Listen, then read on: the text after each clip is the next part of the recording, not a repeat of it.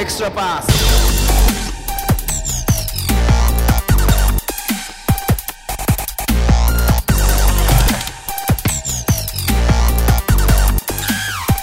Extra Pass はい、皆さんこんにちは。エクストラパスポッドキャストです。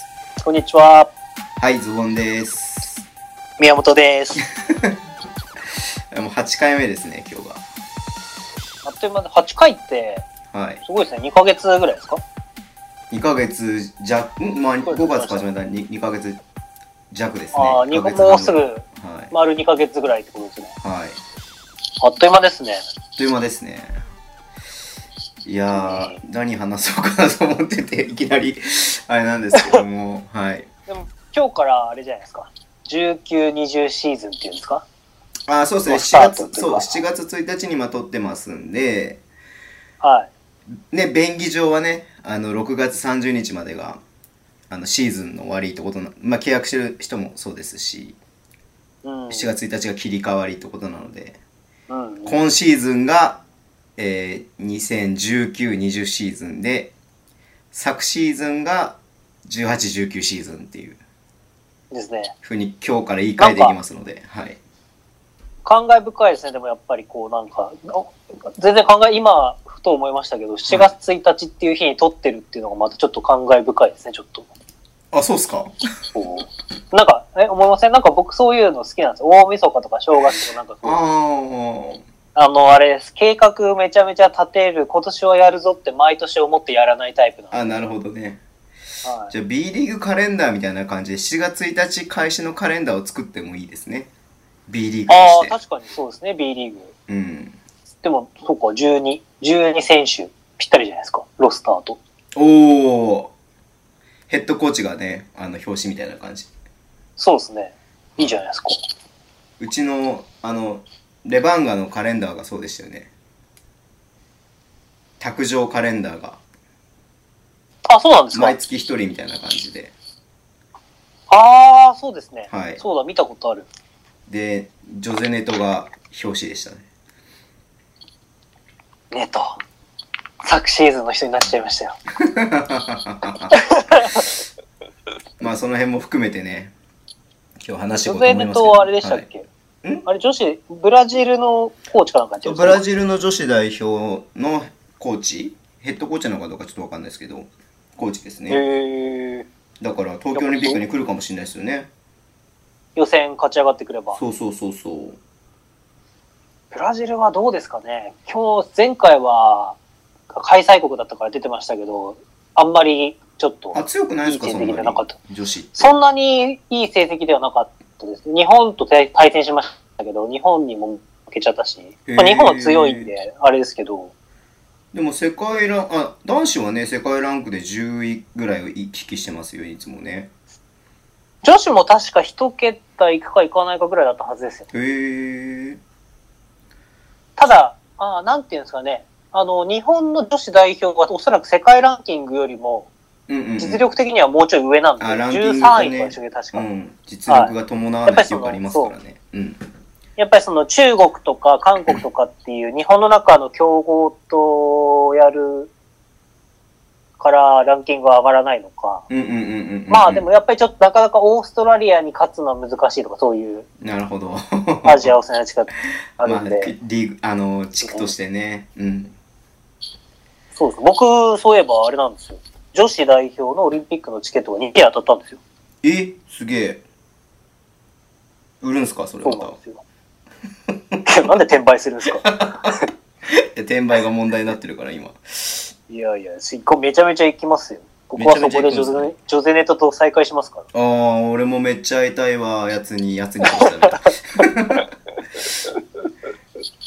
写真は撮ってもらったんだけまあどそのサインもらってないんでねあ、じゃあ、もらっていきましょうか。行きたいエでクスすトよラねパスって書いてくるんはエクストですラパス ね。はいエクストラパス書いてほしいですねブラジル語あのポルトガル語で書いてほしい ですねポルトガル語でなんて言うんだろうエクストラパスってポルトガル語で 確かに。なんていうんですかね。わかんないけ ど。大柴さんに聞いてきますよ、まあそんな感じで大柴さんに。そう、大島さん、ブラジル語、はいまあブラジルじゃない、ポルトガル語喋れるから。ブラジル留学経験があるんで。はいじゃあそんな感じで今週も行きましょうはい今週行きましょうか。なんか、オープニングじゃなくて、ただのフリートークいきないきなりし出すっていう ね。やっぱ自由にやらせちゃダメですよ、僕たちも。はい。じゃあ、えっと、一応告知をいきなりさせていただきます。えはいっと、先週も話しましたけどね、えっと、前広島ドラゴンフライズヘッドコーチで、U15 のヘッドコーチに、えー今シーズンからなるっていうふうに発表、リリースがありましたけれども、えー、釈野翔太ヘッドコーチ、あー、釈野翔太コーチから学ぶバスケットボールっていうことで、4月の7日、10時半から1時半までやります。はい。で、まあ、前先週も話しましたけどね、セッション1とセッション2に分かれていて、えーセッション1が、はいえーバスケットボールの本質と B リーグの戦術についてということで、まあ、ファンとかブースター向けの、えー内容になっていて、うん。セッション2がユーロリーグを題材にした最先端のバスケットボールの戦術についてっていうことでコーチ向けになってるんですよね。で、各2000円で、まだ若干ですけど席がありますので、えーよろしかったそうですらねご参加ください。こですれね楽しみですね。いや、僕あの、ちょっと事前資料見せていただきましたけど、はめっちゃ濃い、 濃い、濃いい。すし、ごいですよね。マニアックというか、あ、もうこ事前資料はちょっとあのセッション2だけはいのあれですけど、こう、でもね、やっぱ、こう、まあ、学ぶっていう部分の本質がそこにはありますよね。いや、これ多分、ある、まあ、あるっていうか、コーチ向けってしてるからこそできる内容だなって思いましたよ。これ、そうですね。これ普通にライ、まあ僕どちらかというとまだまだライトそうだなっていう自負がありますけど、うん。が来るき、だとちょっとわからないかなってやっぱ思う部分もあるかなっていうふうに思うぐらいあー濃ゆい内容だなっていうふうに思ったので、いやでも実際僕コーチまあ一応コーチ層として、はいまあそん存在してるとか一応そこに属してると思ってますけど、はい。 こう講習とか参加しててもなんだそれって思うことはたくさんありますよやっぱりあ、そうなんですね。ありますあります、えでもやっぱりなんか最近すごい思うのがー、はい。まあいろんなちょっと最近いろんなこう経験させてもらったりとかいろんな人があったりとかしてる中ではい。こうコンフォートゾーンを出てくる勇ああ気が必要だなっていうのはすごい感じます確かにそうっすよね。こう、うん僕、これあの、87バスケットボールラボの方でもよく言ってたんですけど、はい。まあ個人的、これは個人、超個人的意見なんですけど、はい。あのー、B リーグ3年終わって、うんやっぱり3年見てた人は初心者だって言わない方がいいんじゃないかなと思ってるんですよ、個人的に。確かにそうですよね。だって、例えばですけど、中学3年間部活やってバスケやったら、ドリブルつけませんなんて子ってなかなかいないじゃないですか。やっぱ、うんうんうんうまかれ下手かれやっぱシュートは打てるし、うん。ドリブルはつけるし、別に試合にも、まあ、その、戦力がどうこうとか、技術がどうこうは別として、試合の中にもルールも一応理解して混ざれるじゃないですか。だはい。からやっぱり、いつまでもこう、初心者でいたいっていうのは、まあ、その、いたいっていう言い方おかしいですけど、うん。こう、まあそこから飛び出す勇気みたいのが、うんまあ問われるのが僕は4シーズン目だと思ってるんですよね。うん。だから僕はこ、これは個人的に、そのブースター、バスケを学ぶことによって、もう、ブースターがバスケを学ぶことによって、それがチームの強さや、まあ、日本バスケの強さにつながるっていうことを歌って、まあ、活動を僕はしてるんですけど、はい。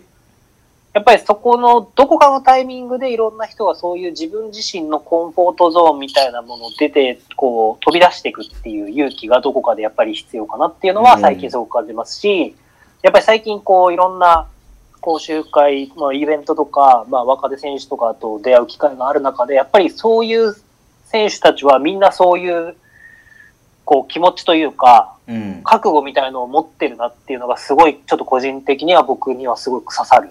うんうんうんうんだうんっ。たなっていうのが思いますし、うん自分自身がむしろこのまんまじゃダメだなってすごく感じさせられる時間が最近多いですね、すごい。おーなるほど。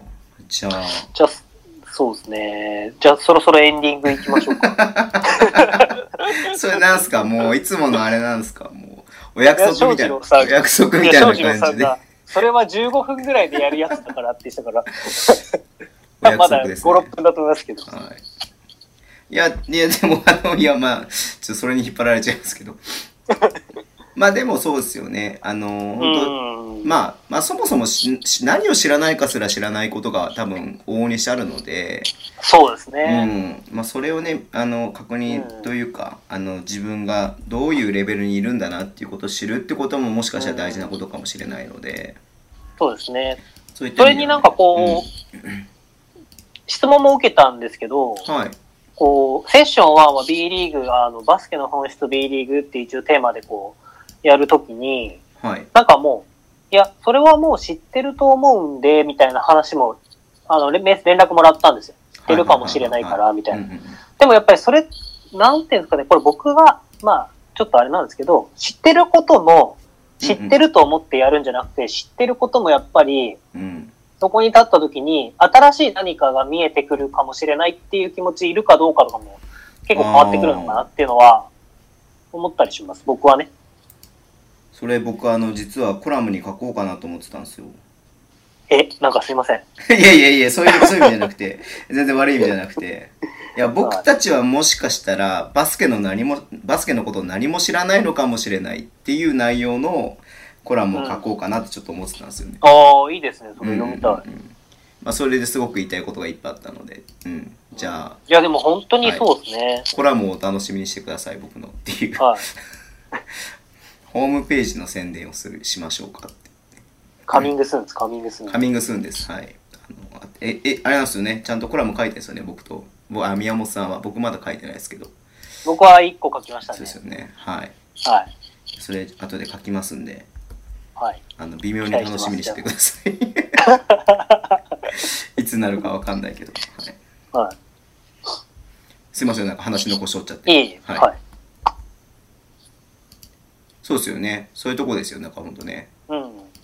ただなんかこう、うん、例えばですけど、うんじゃあちょっと次の話に僕の方で移っちゃいますけど、あいいっすよはい7月9日に、うんうんうんえっ、と、栗野城コーチ、はいえっ、と、エリータスアカデミーの栗野城コーチ、はいお呼びして、ピックアンドロールを、まあ本当になぜ、ピックアンドロールをかけるのうんかとか、目的とかっていうところから、まあ、スタートししてもらおうというか、解説してもらおうっていうことで、はい えっ、と、7月9日の19時半から新宿で行うんですけど、あの、文面だけ見ると、やっぱりこう、ああ、別にピックアンドロールぐらいわかるよ、みたいな。 で、僕、思、思ってもおかしくないと思うんですよ。思うはいはいはいはいはい人は絶対僕はいると思うんですけど、んでも、例えばその、やっぱりその、リアルというか、現場の中で、うんこう、例えば、まあ、どのチームも当たり前ですけども、絶対使えますよね、ピックアンドロール。で、最近やっぱりこう、育成年代もやっぱりピックアンドロール使うことが増えてきて、はいで、まあ、もう、日本でバスケ好きな人の中ではもう、ある意味当たり前な言葉になってきたというか。はいでも、これを、例えばですけど、もっと育成年代っていう、本当にこう、高校生とか中学生とかっていうところまで掘り、あの、見てみると、僕、インターハイ予選とかも見て回ったりとかしてるんですけど、うん全然ピックアンドロールなんか出てこないゲームなんていっぱいあるんですね。まあそうですよねうんうん。で、それってそもそも、さっきのズボンさんの言ってたことじゃないですけど、知らないことを知らないうんうんうんことがたくさんあるというかう。んだから、もしかしたら知ってるって思ってたとしても、その知ってるって思ってしまってる考えの部分が、自分の可能性を邪魔してしまってるところってうん充電してあると思うんですよ。それねそれが言いたいですうんうんそう。だから、こう、5に入れば5に従いみたいな感じなのかわかんないですけど、はいもうピックアンドロールっていうものをもう知ってるから別にいいよって思ってしまうのではなくて、うんもう一回、例えば栗野さんの話を聞いてみたで分かること、もしかしたら違うとこでもやってるのかもしれないですね。いろんなとこでもしかしたら誰かがやってるかもしれないじゃないですか。だからその人の話も聞いてみたら、あれ二人の話を聞いてみたら、観点が違うのが見つうかるとか、んそういう、だからなんか、あのー表現違うかもしれないですけど、日本酒の飲み比べみたいな 感じ。観点違いますねなんか一個の日本酒をずっと飲んでると、これがうまいって自分は思ってるかもしれないけど、はいでも、これだけたくさんの日本中にうん日本酒の種類があって、これだけこう味が違うんだってことを知ると、もしかしたら自分がもっと好きな味ってあるのうかんうもんしれないとか、うんうんこの料理に合うものは、確こかにそうういう日本酒があるのかもしれないっていう幅が広がってくる。うん。だから一番最初のポッドキャストでそれを話したんですけど、うんアルバルク東京は千葉ジェッツさんよりも、あの、いつも通りの幅がやっぱり広いっていう話をうん、うん。させてもらったんですけど、まあもしよかったら001とか聞き直してもらうと、今よりずっとしっかりバスケットボールの話してるんで、今してないんですか今 してないんいですやなんか今より、なんですか、ちょっとちゃんと、ちゃんとやってるっていうか、うんうんうん。僕はね、もう今日、新シーズンが始まってからこう心を入れ替えてます。心を入れ替えたんですね。そうです。決してマーマレードボーイとかビッグイベントの話に、脱線して帰ってこないみたいなことはないで すから、脱線はするだろうけいど。や、みんなはそれを期待してますからね。宮本さんの脱線を期待してますから。はい。まあ結局多分脱線はするんですけはい、お前のそう体重にだからちょっと期待してるみたいなやつですね。ど。そう。そう、だから、こう、はい。い、ろんなことを知らないっていう気持ちで、迎え、まあ知ってるんですけどね。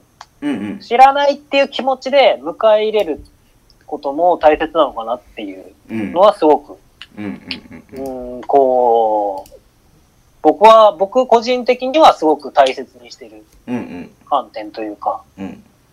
で、その場に行ったらやっぱりその、僕も一応指導者なんで、うんまあ正直いろんなとこに行けば、何か思うこともあるんですよね。はい。こう、僕はこう思うなとか思いますけど、でも、それを言うタイミングって、うん。その言うべきタイミングがあるから、やっぱりその時はちゃんと自分で、まずその人に何かこう疑問に思ったところがこうじゃないのかなって思ったとしても、すべてをまず一回受け入れてから、あ、もしかしたらこの人はこういう観点から見てそういうことを話してるから、うん自分が思ってたことはちょっと違ったなっていう部分が見つかれば、それはそれで発見ですし、はい。新しい角度からの見方が発見されたってことになるんで、うん。だからこう、バスケットボールを楽しむ。うん。まあ僕、これも僕個人の考えの部分はありますけど、バスケットボールを知っていくことによって、バスケットボールじゃないことが見えてくることってたくさんありますし、うんうんうんうんバスケットボールじゃないことを知っていくことによって、バスケットボールが見えてくることもありますし、うんうん。まはあい。そういうのって僕はこうすごく、個人的には、まあ、ささっきのシャクノさんの時のお話もそうですけど、個人的にはすごく大切にしていたい自分の中うの、んうん思い思いの部分というか、うんうんまあその、自分の中のフィロソフィーというか、うんだから僕がコーチしてる時とか、何か教えてる時はもう超めんどくさ いですよ。バスケの話なんかしないですからね。なるほど。はい。わかりました。だからそう、はい。そういう気持ち、気持ちというか、だから、もし、あピックアンドロールの基礎でしょとか、もし思ってる方がいたら、ぜひとも出てみてもらってほしいというか、うん。そうですよね。うん。うん。例えば、そそれのもっ基た本い的ないな観ですよ点ね。うん。そう、基本的な観点だとしても、栗野さんの考えを知ることによって、うん。あその基本的だと思ったことがこんなに深いことなのかっていうのうはんきっと見つかると思いますよっていうことをやっぱりそうなんですよ伝ねえたいな何でも、ああ、それ知ってる知ってるって聞いたら、それこ、そんなもったいないことないですからね。うん。うん。じゃあ、栗野さんは7月の9日夜の時間、はい。はい、あの、オンラインでね、あの動画で参加することもできますんで、そうですあのね。東京だから参加できないっていうんじゃなくて、えっ、と、全国からぜひ参加していただければなと思ってます。はいあと、あれですよね。あのー、7月いっぱいは動画で見られるように。あ、そうそうそうそう。えっと、一応生配信で動画も見れますけれども、えっと、ちゃんとビデオカメラで撮った、えーちゃんと編集した動画も、えー URL を送るので、まあ、あの、1ヶ月ぐらいは見れるようにしようかなっていうふうに思ってます。はい。はい。なんで、これどう、どうなんですかね僕が言うのおかしいですけど、だから何かちょっと7時半には間に合わなかったとしても、持ってることによってそれを見られるっていうのは、うん、ものすごく価値かなとは思、そうれ何回も繰り返し見れるってでかいですよね。やっぱ1回目、それこそね、うん1回聞いたからって言って、2回目を見たときに、1回聞いたからっていう感覚で見るっていうのと、もしかしたら何そうもそうそう初めて、初めてこれを話聞くか話かもしれないなと思って見るのでは全然違いますからね。うん。 そう、そうなんですよね。本当にそうですね。だからあの、すごい僕、正直バカなんですよ。いや、バカじゃないじゃないですか。いや、だから、すごい忘れちゃうんですよね。え、嘘、宮本さんほど記憶力のいい人僕会ったことないっすよ。いや、その、だから、これはおそらくバスケットボールも一緒なんですけど、だから、すごく僕は習慣化しされてるんだと思うんですよ。へえ。だから、その、本当に僕、すごくすぐ忘れちゃうし、あの、ちなみに人間の脳みそって確か、3日で90何パーセント忘れるんですよね。うんうんだからその予習、勉強とかも予習復習が大事だっていうのは、そうんのうん要は3日間空けないで、毎日毎日こう同じところを繰り返すことによって定着、記憶の定着が、うん。うんちょっと詳しくは僕も忘れちゃいました。もしかしたらパーセンテージ違うかもしれない ですけど。でも、はい結局その、僕、逆にもう、あの、これは自分でも自分がめんどくさいなと思うんですけど、気になって寝れなくなっちゃうとかよくあるんですよ。へえ。だから、こう、例えば、講習何か行くじゃない、ピックアンドロールすることを習ったとするじゃないですか。うんうん。そしたら、あれあそこであの人先生が言ってた、あの、あれは何だったっけなって思ったら、もう気づいたらメモ帳を持ってずーっとブツブツブツブツ布団に入りながらやってるタイプなんですね。へえ。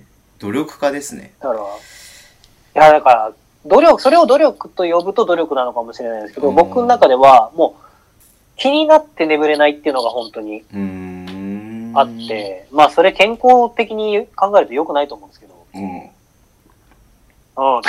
なるほど。いや、すいません。今、ちょっとお茶を飲んだ瞬間だったん で。相槌が、うん、しか言えなかったです。ごめんなさい。だからなんかすごくこう、まあいいやって思える人が僕はちょっと個人的には羨ましいんですけど。ああ。なるほどね。ははいい。まあ、そのために、忘れないためにも、忘れないというかね、その復復習できるためにも動画を渡しますので、うんはい。それでしっかりお勉強、お勉強をというか、ははいい。勉強、そうです。でも、おそらくピックアンドロールの、僕が知り得る限りでも、これ輪島イリア選手のはい。大人バスケの時も話になりましたけど、うん。僕が知り得る限りでもピックアンドロールのディフェンスって十何種類あるんですよ。はい。で、それを全部覚えろというわけではなくて、うん。この B リーグを見てても、少なからず僕は7、8種類ぐらいを見るんですね。はい。まあもっとあるかな。だかうん。らそれが、例えばですけど、こう何種類か理解して、それに対する何種類かの、そのアタックの方法とかを知るだけでも、やっぱ見え方変わってきますし、うんうんうんうんで、やっぱりどんどんこう、世界、何でもそうですけど、進化してるので、うん。うん。また日本に新しい何かが入ってきたりとか、もしかしたら今後可能性としては僕はゼロではないとは思いますけど、うん。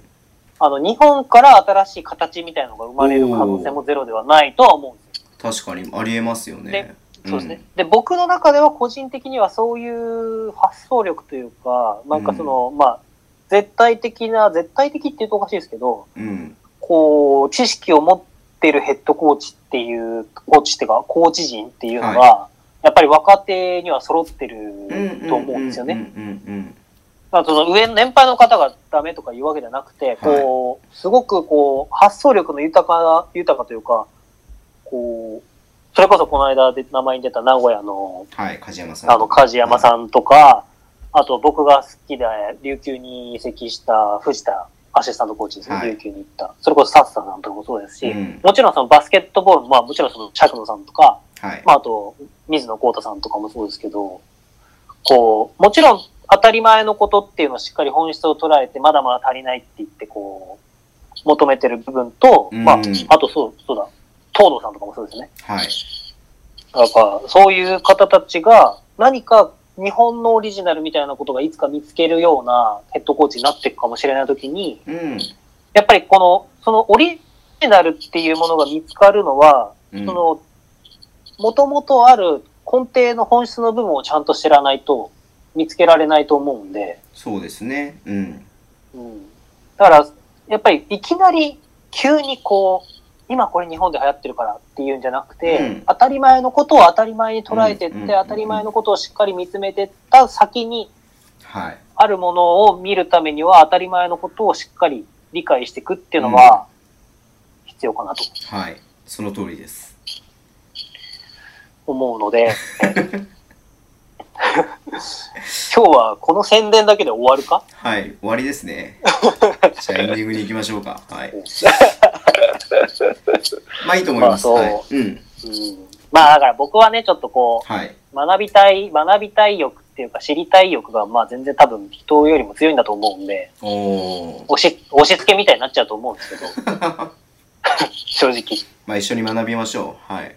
そうですね。いろんな人の話をいろんな人から聞いて、いろんな人と聞いてみたら、いろんな発見があると思うんで、うん。ぜひ会場でお待ちしております。はい。そうですね。まあ、あの、山門トークで僕が初めて写真を撮った、撮っていただいた方は誕生しましたけど、まだ僕のサインを求めてくれた方はいないので、もしかしたら僕の第1号のサインを書く機会が、なんすかこの微妙な 空気。じゃあ今ね、 何もこうの口微の妙な中空に気。髪の毛が入って取れなくて今、宿泊しました。ドスベリしてるのにドスベリさせないでください。すいません、相づちしなくて。まあ宮本さんのサイン欲じしい人を、1号、サイン1号をね、宮本さんね、今サインを練習中なので、ね、知らないです けど。知らないですけど。じゃあ、ゃあまあ、はいこん。な感じで。はい。後楽園で僕と握手みたいな感じですね。後楽園あ、ごめんなさい。あ、そっか。これ、北海道の人にはわかんないのか。なんですかそれ。い後や楽いや園いやいでや、いいです。いいです、いいです。多分、関東ローカルの CM なんで。はい。へえ、はい気になるな、それ。いや、関東の人は分かっていただければ大丈夫です。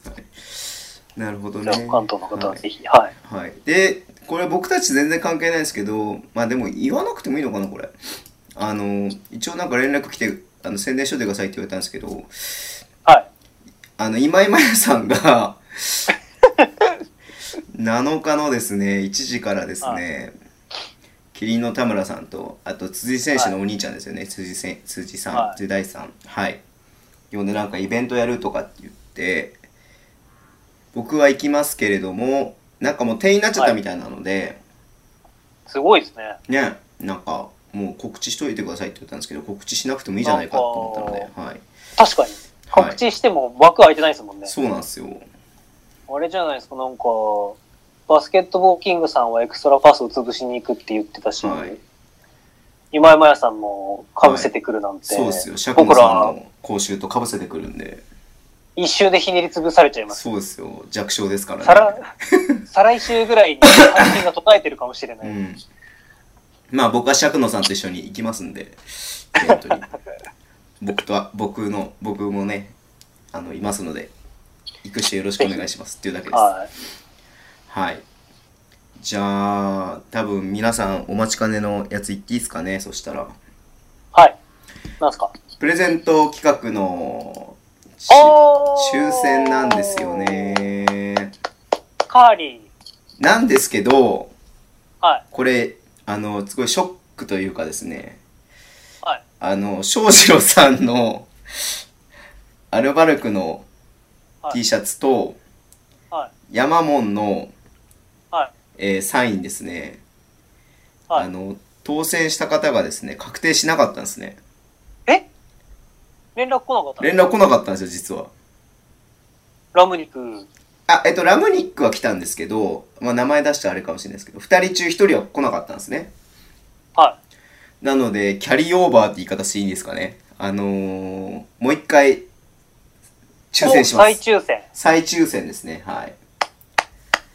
これ、でも再抽選の方がハードル高くないですかえ、なんでですかあ、もう聞いてないかもしれあない。はい。そう、外れたかーって思っても、うんうん。その次聞かないみたいいな。や、一応ツイッターで告知するんで、はい。ね、あの、僕らとしてはやっぱりリスナーさん、リスナープレゼントって歌ってる以上、はい。リスナーさんにあげ、差し上げるのが筋だと思っているので、そうですね、そこら辺の、ねはいバスケットボール持ってる男の子に入ってあげてもしょうがない ですから、ね。なので、聞いていただかないと、やっぱ中あの当当選は確定しないっていうスタンスで、ね、なんだろう、はいこのツイッタープレゼント史上一番や当選者に優しくないっていう 感じの、あの、僕たちなんですけども、まあでもこれ、間こ違ちらから連絡しないと。はい、間違ってないですよね。まあ、でもそうですね、連絡、だってあれですよ。あのーピックアンドロールの合図があったのに、ディフェンスの準備しなかったんですから、そうっすよね抜かれちゃいますよ、それ。ツイッターで今日までですよって僕も告知しましたんで、じゃあ、いいですかあの、先あ、じゃあ前週。回のそれをもう一回、そうそうそうそうそうそう。前回、おあの、トゥルルルルってやる。応募してくださった方をもう一回抽選しますんで、はい。その中から当選者をもう一人新しく決めるってことですね。はい。はい。じゃあまず翔士郎さんご提供のアルバルはク T シャツと、宮本さんご提供のハングタイム最新号ルークマグネット付き。これの抽選してもよろしいですかあ、ちょっと待ってください。じゃあ僕もちょっと、抽選のああれ、あ、はい。そうそう。あの、不正がないように、番号を見僕たいが番号を引いて、その番号を宮本さんが言うっていうふうにしますか、そしたら。そうですね。え、何番ってズボンさんが言ってくれるってことそうですそうね。そうそうそうそう。それで、宮本さんが、み見てますあの、スプレッドシートって。なんかすごい内部資料のあれですけど。今開きました。 OK ですか最初、翔士郎さんですよね。少女さんからいきましょうか。はい。はい。じゃあいきますよ。はい。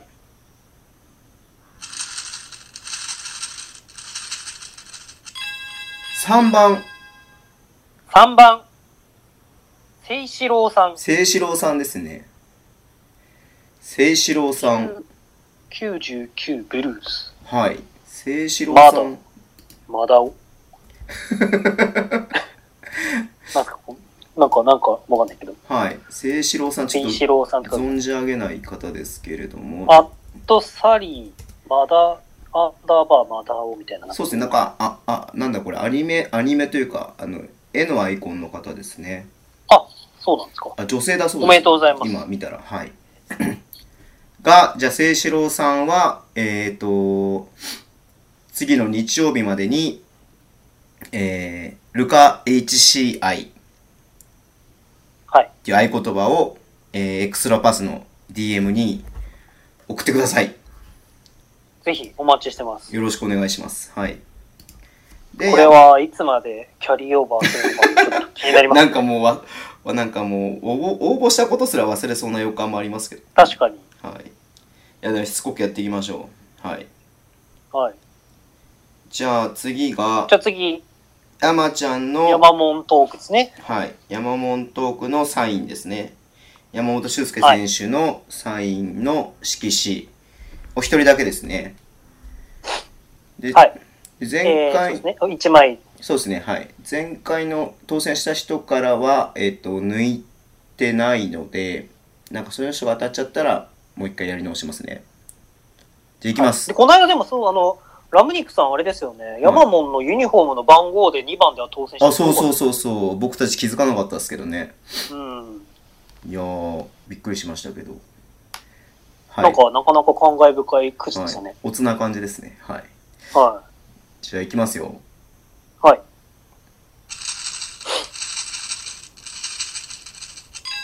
25番。 25番。スノーラビットさノんーラビッあ、なんかよく見たことあるトさん。のあ、。そうっすか。スノーラビットはさん、いどういう人だろう。この方、多分87バスケットボールラボの方でよく、バあのレバンが北海道から学ぶシリーズの、これ書いた時よくあれしてくれてたような気がしますね。ズボンさんはフォローされてないですね。はい。じゃあこれを機にズボンさんもフォローしていただいて。はい。えっ、と、はい、間違いなくフォロー、あ、フォローというか、エクストラパスをフォローしていただいて、えっ、と、はい。山そ本うですのね。あれも、あの、リツイートしていただいてますので、じゃあ、スノーラビットさんを、なんだこれ、猫、んスノーラビットだから、あれか、えっ、と、うさぎの写真ですかね。うさぎの写真のアイコンあのあ、そ方うですそうね。そうはいそう。そうそうそう。はい。が、えー、じゃあ、もう次の日曜日までに、あれ、はい同じ合言葉でいいですか塩辛ジャガバター。塩が、塩、 噛んじゃった。塩辛じゃがバタ ー。はい。はい。と、えっ、と、エクスラパスラのツイッターのアカウントに DM をください。はい。はいお待ちしてま合言す。葉が来た段階で、えー、当選確定となりますので。はい。はい。 じゃあ、3つ目。長いな。多いですね、なんか。はい。じゃあ、えっ、と、いよいよ、お待ちかね、今週のあれですね。はい目玉、狩野、シガレイクスターズの狩野祐介選手の、はい。えー、再色紙。これもいっぱいいましたね。やっぱ、すごいんだな。 8す億ごい人、な、例えば。 8億人ぐらいの方が、そうですね、8億人ちょっと。はい。大変でした。8億人の方が、ツイッターで、まあ、エクストラパスをフォローしていて、かつリツイートしていただいてるかを全部確認しないといけないので、本当ですよね、ギネスですよ、ギネス。 8億人はちょっと確認するの大変でしたね。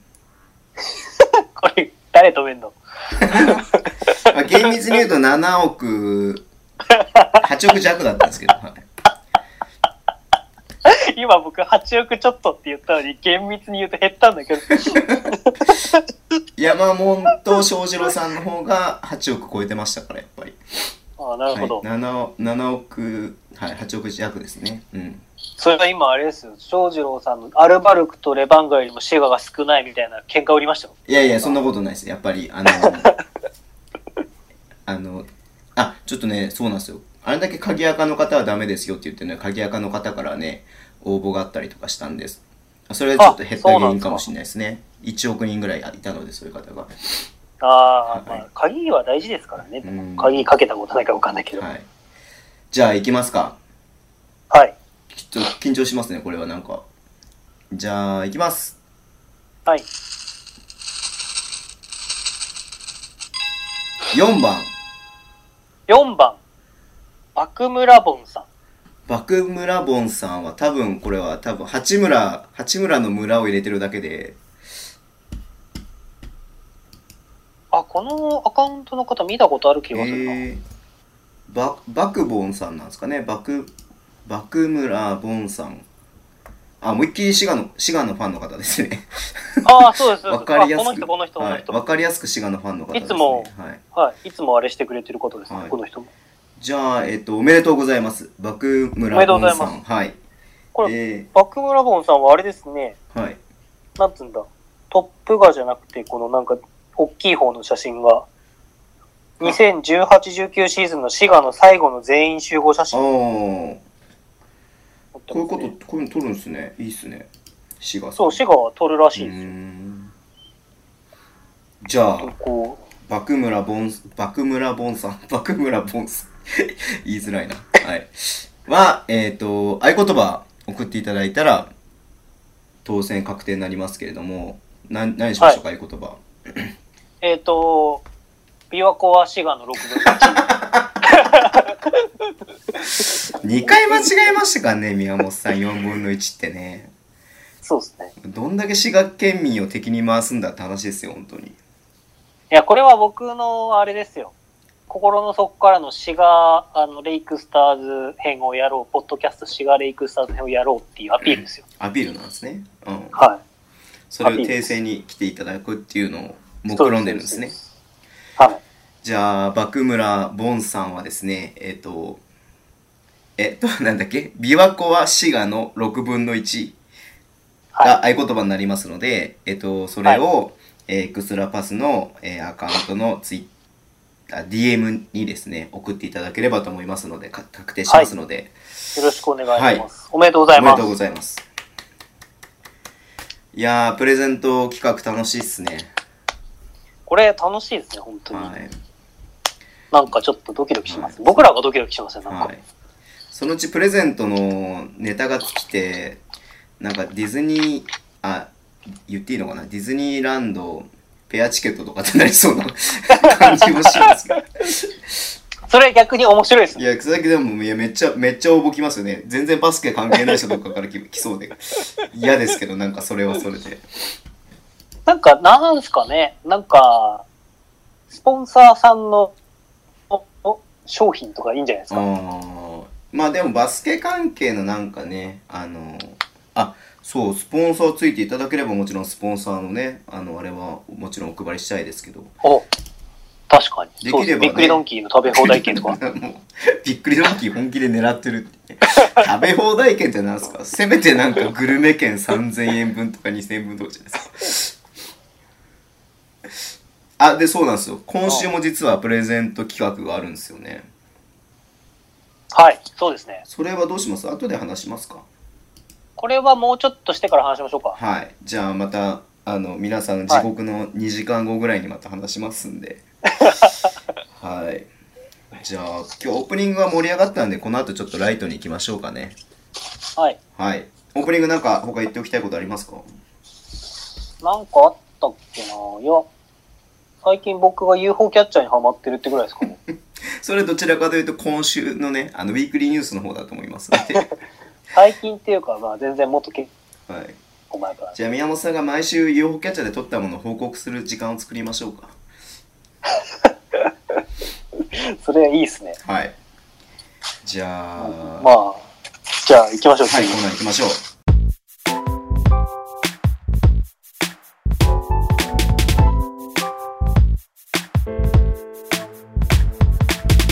じゃあ今週のですね、ウィークリーニュースということで、えっ、と、今週はい1週間なんですけど、先週撮ったのが水曜日で、今日月曜日に撮ってるんで、まああんまね、あの多くはないんですけども、うん。い何からいきましょうか、レバンガ関係からいきましょうかね。や、今日はちょっとレバンガから行かせていただきたいですね。はい、レバンガ北海道が、まあ本当、これ、今、録音する、収録するちょ直前にね、あの、リリースがあったんですが、えー山本はい修介選手と、えー溝口修斗選手の、えー対談が発表されました。はい。それでいいですかその話題でいいですか大丈夫です。はい。もういもう一個の方とかってことあるんですかあとは、まあ、野口選手が、えっと、インスタグラムで、えっと、はい対談するってことを自分で、えっと、言っているっていうのがありますね。まあ、そうですね。まあ、溝口選手も山本選手も、えっと一昨年のシーズンは B2 のチームにいてで昨シーズンからレバンが B1 に来て、うん。で、えーまあ、1年で、まあ、チームを去ることになったっていうことなんですけれども、うん。まあ、ツイッターとか見てるとねみんなやっぱ、まあ、重厚賞出てたので分かっていたしなんかそうなるんだろうなと思ってたけどもやっぱりなんか辛いとか寂しいとかっていう意見はやっぱりどうしても多いなっていうところですかね。ズボンさんどう思いましたなんだろうな、まあ、野口選手のえ署名活動をしていてはい。 4000人ちょっとの方が4088人でしたっけ、方が、えー署名してくれてそれをもって交渉したけれどもやはり契約には至らなかったっていうことでうん、まああのーねプロスポーツですし、まうあ、ん上でね契約するってことはまずないとは思いますしただレはいバンガの向かう方向性として、まあ、チームの構想を考えた時に、まあ、野口選手が構想外だった。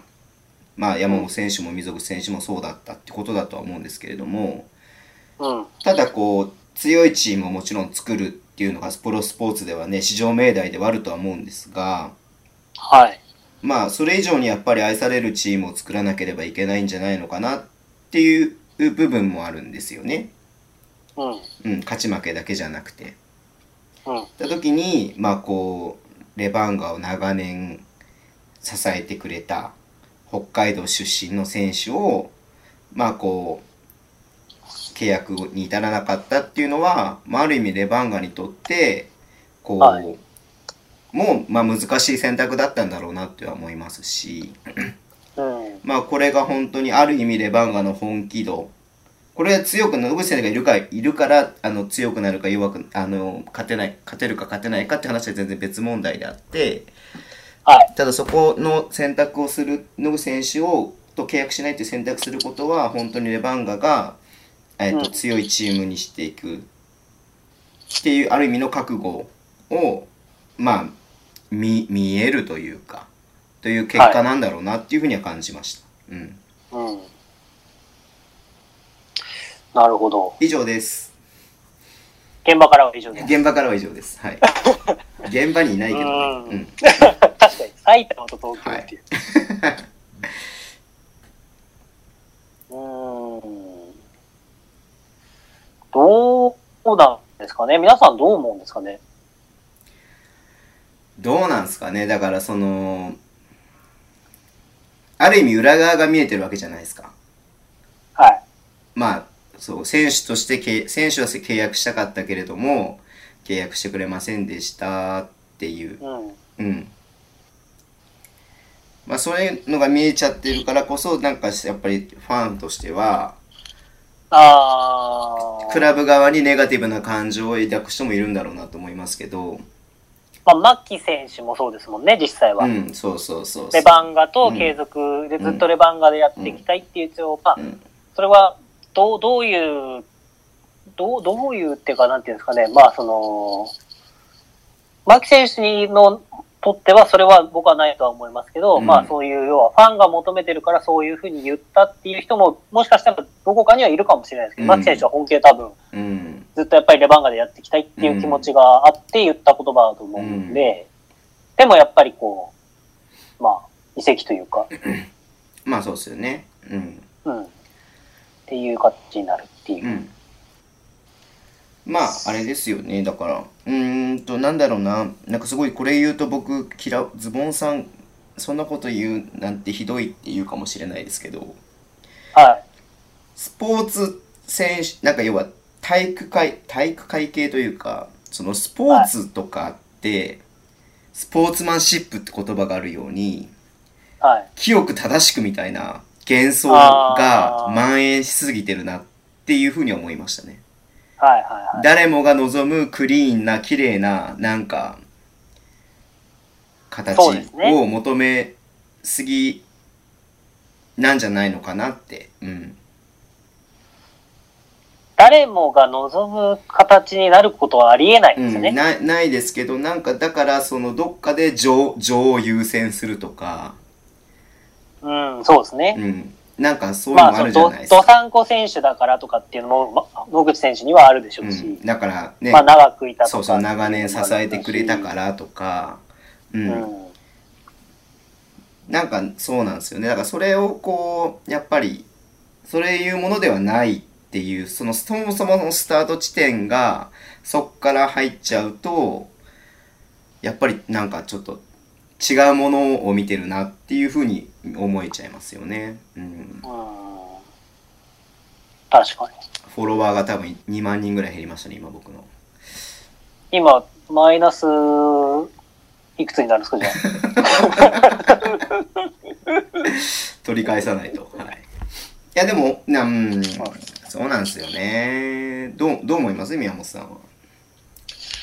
あ。うーん、まあ、まず一つ、うーんまあ、思うのが、うんえ B リーグの話、B リーグの話っていうか、B リーグになってからの話じゃないんですけど、うんその、僕個人的には、野口さんがつけてる23番を、うん野口さんの大東海大の先輩の龍也さん、佐藤龍也さんが、1日限定で契約して、うんつけてって、うんまあ、5月25日に亡くなったはい。っていう、まあ、最後に野口選手が、まあ、頼むな、大輔って言われてつけた背番号。うんまあ、その覚悟を背負ってつけた番号っていう選手を、このタイミングでなぜこういう形になったのかっていうのは、まあ、僕個人的には疑問、疑問はあります。うんうんうんうんまあ、それはでも、ズボンさんが言う通り、うんうんうんその、チーム、選手が契約したいから契約できるものでもないし、うんファンが残ってほしいから残れるものでもないので、うんそれはレバンガの考えがあるので、そこを尊、僕は尊重というか、はい。、その、なんていうんですかね。うーん、僕もこれが、これは言うと、フォロワーが5万人ぐらいいるんですけどはい。うん、その署名活動があったうんうんっていうのを知ってる人もいるだろうし、知らない人もいるだろうし、関わった人もいると思いますけど、それが別に起こることが、うんうーん、な、何を求めて起こったんだろうというのが、ちょっと疑問というか。うんその、いや、もちろんその野口大輔選手が残ってほしいっていう気持ちがあって起こってるとは思うんですけど、はい。その、その何を、何をししたい、なんか、するってことは求めてるってことじゃないですか。はい。だからそれが、クラブは間違ってるっていうことを伝えたいのか、うん残ってほしいという思いがあってしてるのか、わかんないなっていうのはちょっと思います。 はい。それあれだからだ大丈夫ですかこれ使えますか。えわかんないけど、え、だわかんない。僕の個人的なそっちはい側はいの話なんで。はいはいはい。うんや、た、な、なんていうんですかね。うーん、うーん、その、だから、双方に、これ僕、まあ、これは、叩かれるな。まあ、叩かれてもいいか。まあ、はいい、しょっちゅう叩かれてるしな。はい。その、僕、思うんですけど、双方にコミュニケーションが足りなくないかなってうんう思んううんんですうよ。んうんうんうんうん。その、クラブとしても、うん。なぜ、では、野口大輔を、この形になって、経営自由交渉に出てこうなったのか。うんで、かつ、まあ、これから出るんだと僕は思うんですけど、うんその、えっ、と、まあ、感謝の思いとか、ここまでの敬意を表するとかっていうものは、おそらくクラブから今後、ここの後出ると僕は思うんですけど、うんただその前に、野口選手がその感謝、まあ感謝を伝えたかったっていうのは、もう僕は間違ってないと思うので、うんそれを、その話が出る前になぜ出てしまったのかっていうのは、その自由交渉に5月きつ7日ですかはい。出たところからの、その要は、必要なコミュニケーションが取れてないから、このなんか、なんとも言えない感じになってるんじゃないかなっていう。必要なコミュニケーションっていうのは、うん野口選手とクラブっていうのはコミュニケーションを取ってたとしても、うん。要は、その、その先にいるファンに対して明確な何かがなかったから、うんうん。要は、ずっと待ってたわけですね、皆さまあそうですよね。ん。今再なりま契再契約をそう、信じて、待ってる人もいますね。他のね。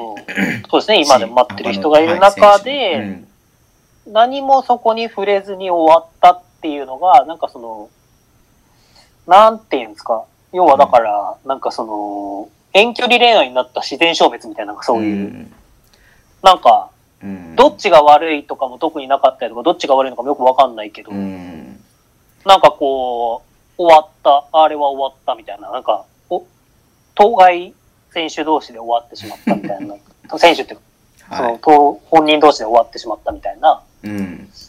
感じは、どう、どうなんだろうな。うーん、なんか、そこに、未来があるのかな、あるのかなっていうか、言い方欲しいですけど、まあそうですよね。だから、もうちょっとうこん、う、ブースターに優しくてもいいかなと思いますよね。うんうん。うん、なんか、そう、そういう、だから、例えばですけど、クラブから明確なビジョンとかが出てれば、うん。野口選手に、例えば、まあ、他の自由交渉に乗った選手に、うん。明確な理由が出た、出なんかもちろんあると思いますよ。その、給与面の話とか、うん。うん要は年齢の話とか、まはあ、いその、要は成績の話とか、もしかしたら、うん。まあ、僕らは知らないだけで選手によっては、まあ、例えば何か怪我を、まあ、野口選手は微妙にわかんないですけど、うん。例えば怪我を、まあ、牧選手はそうじゃないですけど、怪我をやっぱりしてるから、うんうんもしかしたらその状態がいまいち、レバンガ的にはあまりどうかとかっていうのもあるかもしれないですし、わかんないですけど、その、でも、クラブから何か発信があれば、じゃあ、そういう道に進むから、こういう決断に至ったんだなってうん。いまうのあそうが、ですよね。うん。うーんなんかだから、なんていうの僕、一度ブースターの人に、うん。人にっていうか、87バスケットボール、ズボンさんは全く関係ないんで、ズボンさんのことはただ長いでもらいたいんですけど、 あの、87バスケットボールラボの方に、はい。あの、応援のリズムっていうか、テンポがうんあ、合ってないというわけじゃないんですけど、うん。あの、これ、伝え方が非常に難しいし、当時僕は文面で書いたから、さらにもっと、こう、表現が違ったなって僕の中でも反省があるんですけど、うん。こう、必要なタイミングで必要な応援が聞こえ、こう、できてないんじゃないかなっていう疑問を持ったんですよ、僕は。鍛えるっていう場所が。うんだから、その時、そういう要はコミュニケーションの積み重ねなんじゃないかなっていううんうん例えばですけど、あのー、クラブとして、あのー、なんかいろいろ問題あったじゃないですか。あの、ハイタッチにダッシュして降りていっちゃうとはか、いはいはいうんあと、なんか話しに行くと駐車場とかで待ってる人がたくさんいただとかうんうんうんうんうん、っていう、やっぱりその何かこう、クラブとしても線を、まあ、引けないですよね、やっぱり。うん。ファン、ファンのためを思うし、やっぱり、も、もめ、揉めたい、揉めたいとは思わないから、僕も。いや、揉めた人はいないですよね。なんかうんそう。でも、ま、何かを守るために明確な線引きって僕必要だと思うんですよ。うんこの間の千葉ジェッツさんのなんかあれも、うんなんか VM がめちゃめちゃ入ってくるとか、なんか家までついてくるとかでしたっけうんとかありましたけど、それはまあレバンガにそういうのがあるかどうかは僕は知らないですけど、その、何かこう、元々の NBL にしても BJ にしてもやっぱり元々どのスポーツよりも近い距離感のスポーツなんで、はい。だから、こう、そこに引けなかった線っていうのが、なんかやっぱりどこかこう出てきてるんじゃないかなってすごい思うんですね。うん。で、まあ僕が言う立場ではないし、今正直こういういろんなことをやってて僕も選手と近しい立場になってしまってるので、うん。なってしまってるとかなってる選手もいるので、はい。こう難しいんですけどう、ん。もともとずっと応援してたら近しい人ってやっぱ存在するわけですよ。うんうんうんうん。だから NBL の時はそれで良かった。はい。でも、これ B リーグになった時に爆発的に人気が増えたら、やっぱりその人が悪いんじゃないですよ。その人が悪いとは全く思ってないですよ。でも、うんうん、その人たちが同じ距離感でいることが、なんであの人だけとかっていう標的になってしまう人もいるのかなっていうう。ん。だからなるほそどういう、ねうん要は、お互いそういう、要は何か良くなかったことが、良くなかった、良くなかった。難しいですね。こう、このまんまじゃまずいんじゃないかなっていう何かに、うんお互い分かってたとしても、お互いそこに触れなかったのがレバンガなんじゃないかなって僕は思うんですよ。うんうんうん叩いてくれ、どうぞ。いや、やっぱ、まあ、でも、うやむやにしてきたこととかうん、別に、あの、ししようと思ってしてきたわけじゃないと思うんですよ。そうあ。の、お互い多だから分分からないで、そうなってるっていうことは往々にしてあるので、だ結果的にそれがそういう結果を招いた、でもそれはそれでどうにかなってきちゃったからそれで OK そうだでっすね。てした場合にだ、から、そうのん積み重ねとか、その、まあ、ある意味か、慣習というか、それがう、んあの、何か大きなことが起きたときに、その、表面化するみたいな部分うんがあるのかもしれないですよね。うん。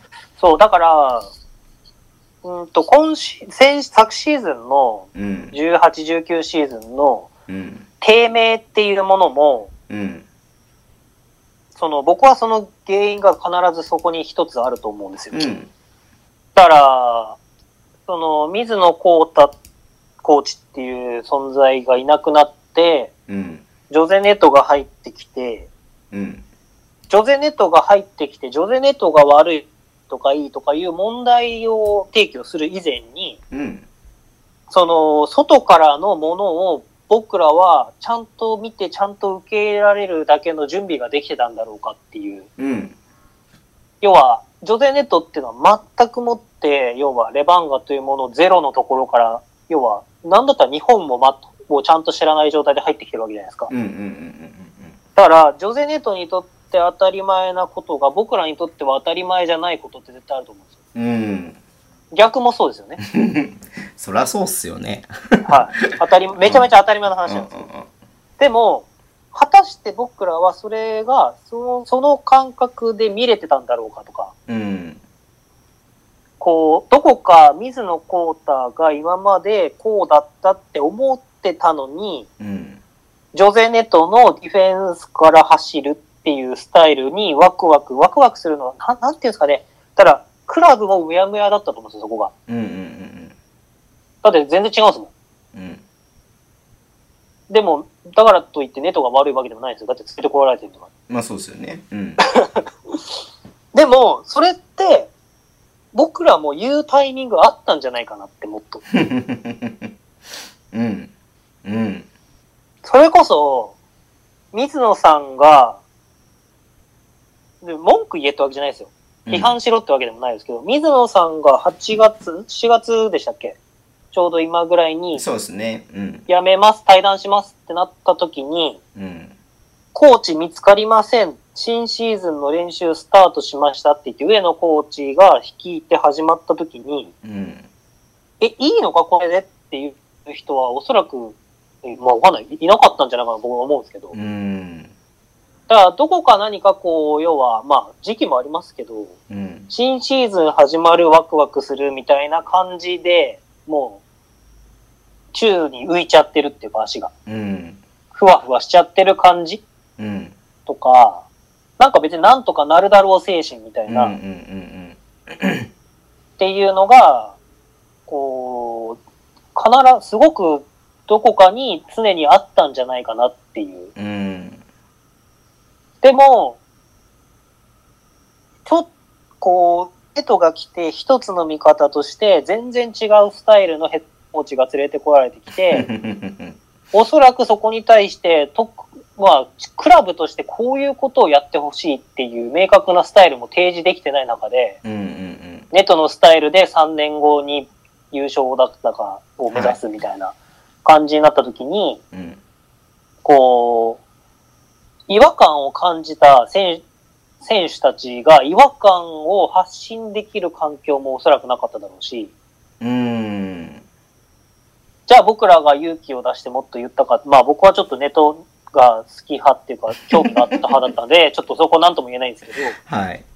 このレバンガのスタイル、レバンガの、それもそも、これは、溝口選手も山本選手も悪いわけじゃないですよ。僕が、それ、彼らを批判するわけいじゃや、なもくちろんてそ、うですよね。うん彼らが加入したタイミングで、彼らがレバンガ北海道のうん。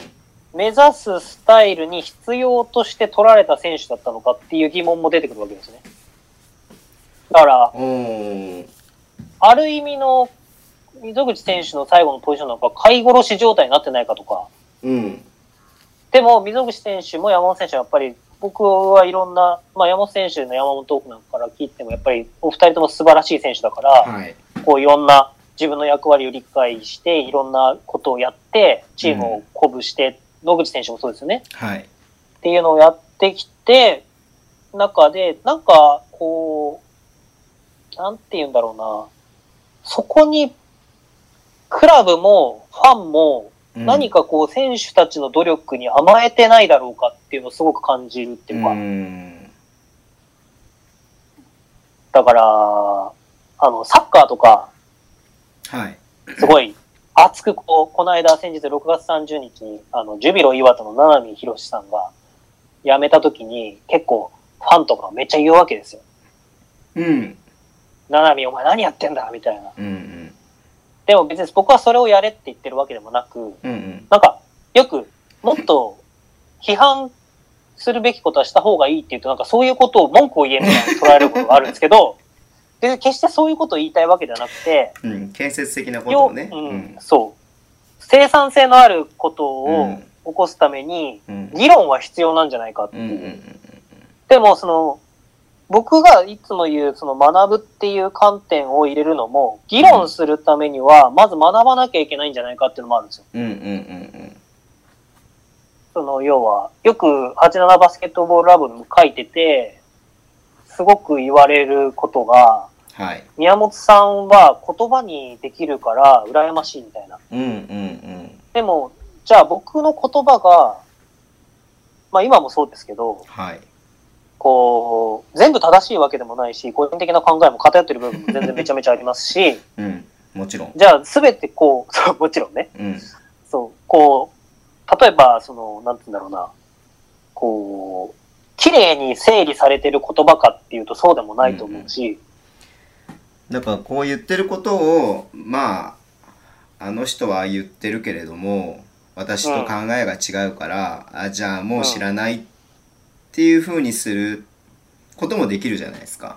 うん、うん。でもそ、れはもったいないと本当思っていてもちろん僕も宮本さんの話聞いてて、あそうだなと思うこともあるし、あよくわかんねえなっていうこともあるし、まあ、そこをやっぱりこうぎ議論っていうよりもそこをじゃな論点としてそれを、あのピックアップしないことには何もねあのただ意見の合わない人がただいるな、うんそう終わりっていうのはやっぱりなんかそれってねそのね積み重ねがもしかしたらあのね、こういう、そういうことなのかな。うんまあちそょうっと、なんかすごい、濁す言い方になるけれども、 結局そういうことなんじゃないのかなっていう、うん。そこでこう、ね、そういうことが起きることになるんじゃないのかなっていうのはやっぱありますよね。うだから、あアルバルク東京の翔士郎さんの話を聞いても、うんやっぱりこう、ブースターが同じ方向を向いたというか、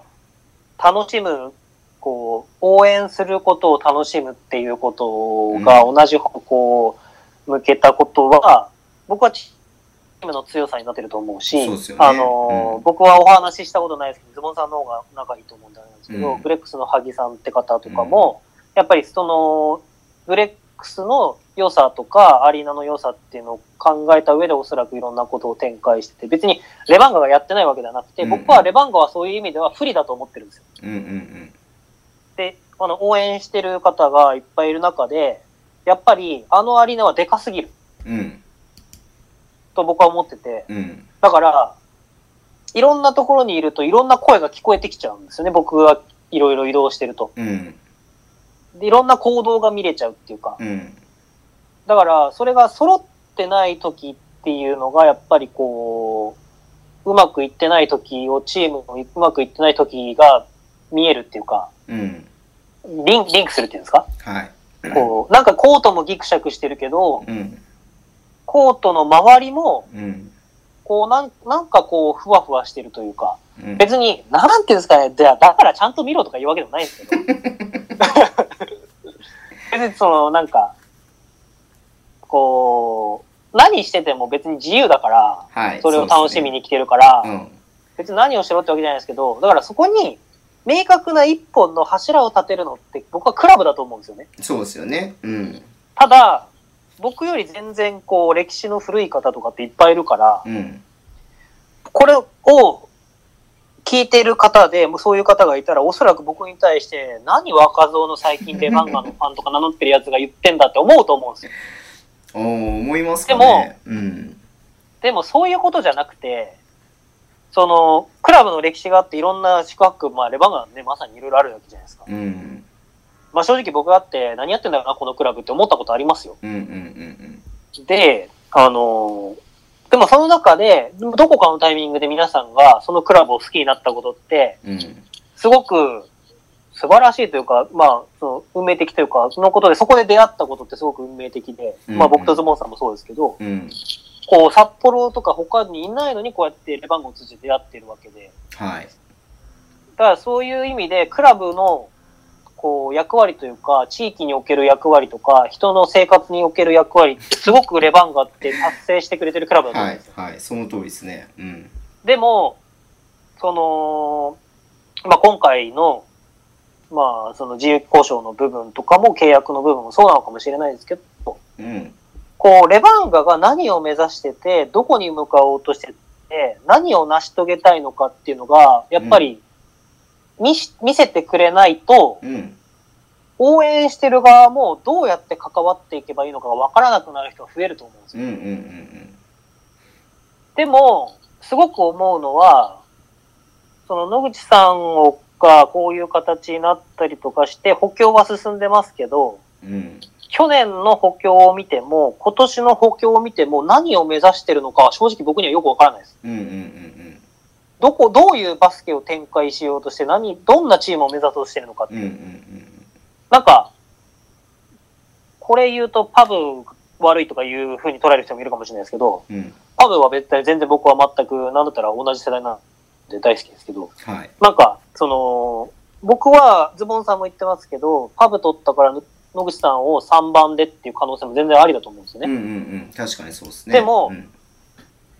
給与の部分なのかわかんないですけど、うん。その、まあ、循環させるっていう、要は血を流すみたいな、こう、部分でも、年齢層を下げていくっていうのも必要なんで、うん。いろんな考えがクラブにあると思うんですよ。はい。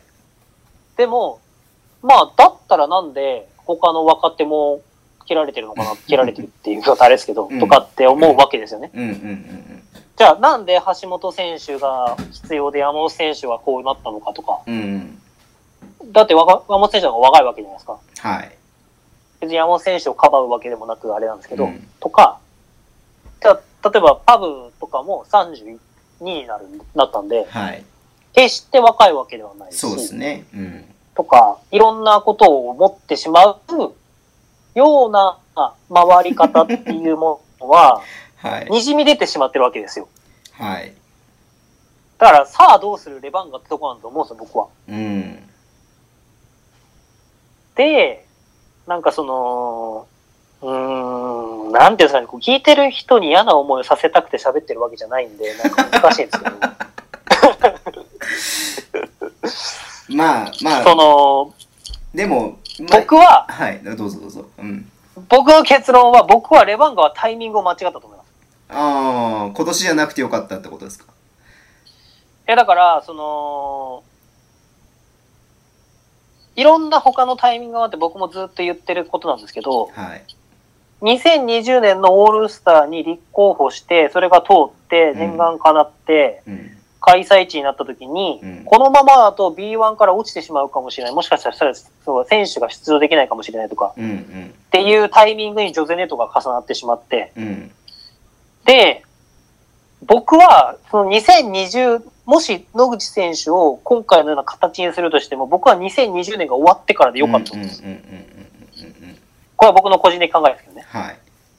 だからそういう、要は一つの目標というか、ある意味2020年っていうオールスターっていうもので、また北海道に何か一つバスケブームみたいのが、 うん。で、起こせるようなはいムーブメントみたいのが作れれば、はい。またそこから新しい何かが生まれてくるうん。から、うん。そこまで何かをそんなにいじる必要性がじゃああったのかなっていう。うん。もちろん、今年の成績だけを短期的に見れまばあそう、いですじねる必要性はあるので、うん。あれなんですけど、うん。でも、長期、中長期的に見たときに、うん。なぜこのタイミングで、竜也さんの23番を背負ってる野口選手がうんカットされるのか、うん。もうカットされるのかって言っちゃってますけど、うん。とか、でも、僕は必要なんだと思うんですよ。何かその何か、まあその、コストの面なのか、年齢的なもんなのかっていう部分はで、絶対に必要なんだと思うんですうんうよ。んそれこそ、そこには確実に、織物さんも桜井さんも入ってくるんだと思うんですよ。はい。で、いつかは引退するわけじゃないですか。もちろんそうですね。うん。で、その、その3人を揃い踏みでは、まずいだろうっていう決断の一一歩目というか、うん。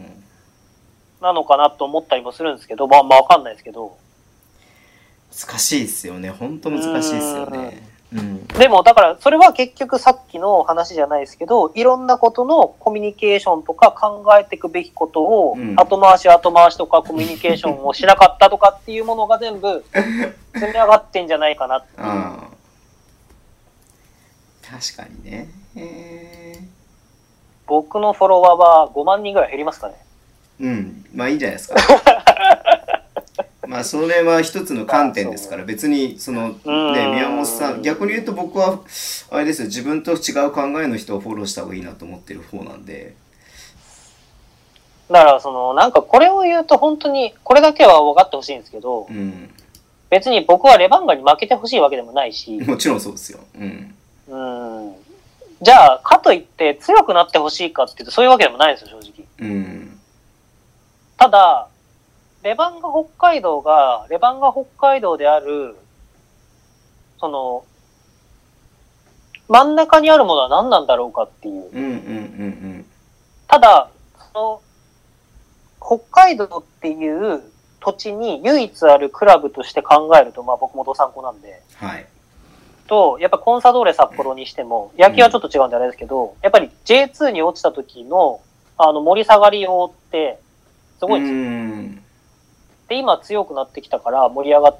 てきてますけど、はいこう、でもそれってやっぱ、野々さん、あの野村さんが、はいこう、積み上げてきた計画の中で、こう積み上げてきたからこそできてることがたくさんあって、うんだから、うん、まあ、レバンガももちろん積み上げてきたものはあると思うんですけど、はいその、短期的な部分じゃないんですよね。でも何かこう短期的に全てがこう転換されてうる。んジョゼネと、ニゾさんがいなくなったからまずいぞってなって、ジョゼネトが来て、うんあれうまくいかないぞ、まずいぞっつって内海さんになって、で、今回の形とかをいろんなことをか、まあ、考え、振り返って考えていくと、まあ、僕もだ、じゃあ言え、お前が言えよって話なんですけど、なんですけど、うん内海さんの継続っていうのは、言うならば一番楽な道っていうか、うんクラブにとってはですよ。内海さんにとっては一番困難な道だと思いますけど、だはいからその内海さんにとっては、うんおそらく最大のチャレンジで、うんまあ、その、内海さんの、僕も前も言いましたけど、内海さんの勝負師心みたいなのをくすぐった部分とかってもあると思うんですけど、うんある意味クラブとしては、これだけ、例えば秋田が前田健三さんになったりとか、はいあと、まあ、栃木は安西さん継続、うんあと、東、あの、川崎ブレイブサンダーズが佐藤さんになったとか、はいこうやってこう、時代が変わり始めてる時に、内海さんが残ってるっていう、残ってるって言い方は違いますね。の、にした明確な理由は何なんだろうかとか。うーんでも、僕は内海さん好きですし、うん嬉しいそうですよし、ねうん皆さんもきっと内海さん好きだと思うんですよ。はい嫌いな人にほんまにいないと思うんですよ。うんただそう、そういう観点以外の何かが見えてこないと、なんか、こうダメになった時納得できるもの、材料がないっていうか。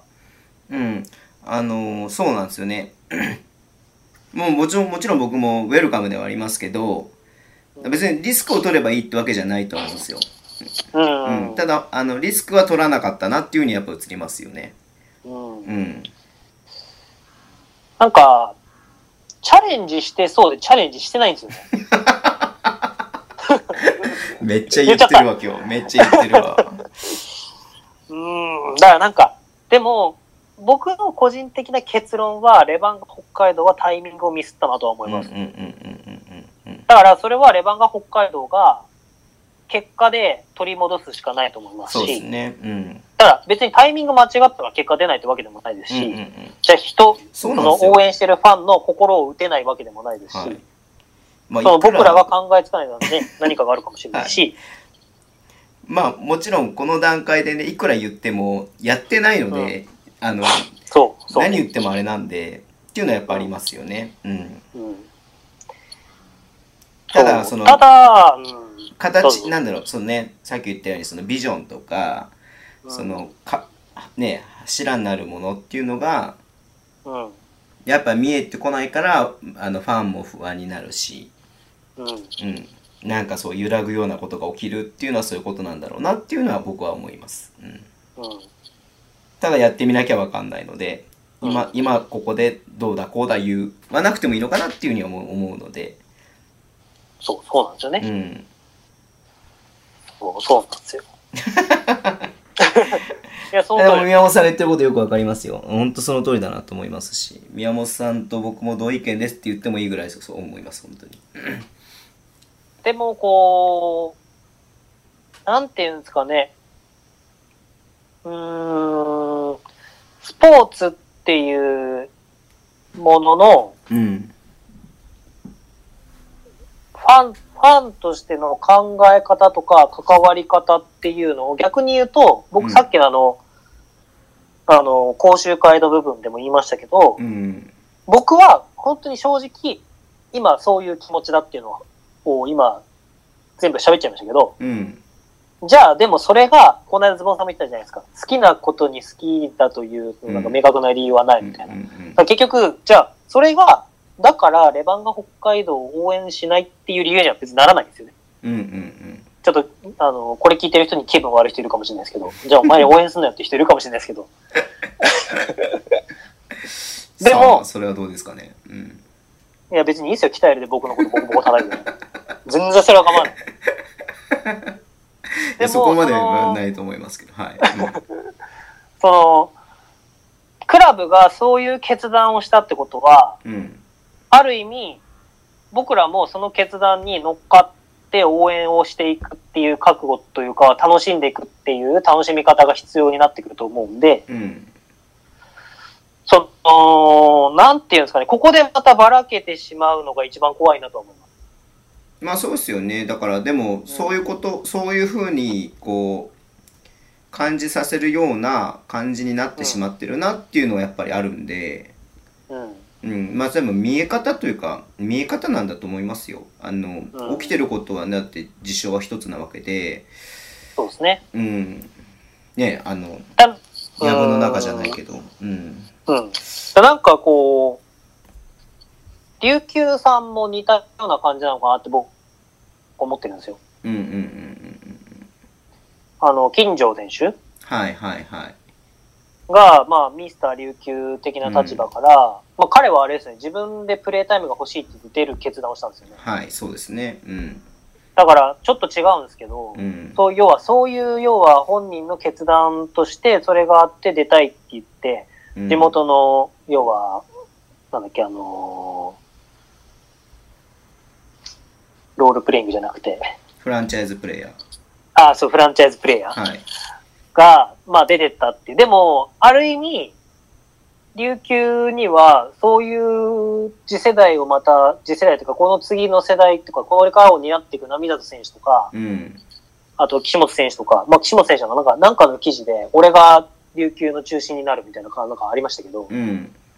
なんかそういう、要は受け継がれてるわけじゃないですか。はいでも、似たような現象なんだけど、まあ、琉球のファンに聞いたことないし、琉球にいないから僕もよくわかんないですけど、うんあの、でもちょっと違うっていうか、うんなんかこう、じゃあ、例えば野口さんがこうなってしまった時に、うんこうなってしまった時に、こうな、こういう結果が出た時に、なんか、誰か、こう、いや、大輔さんの気持ちは、もう絶対に俺が、みたいな選手も出てきてほしいなと思うけど、現状出てきてない。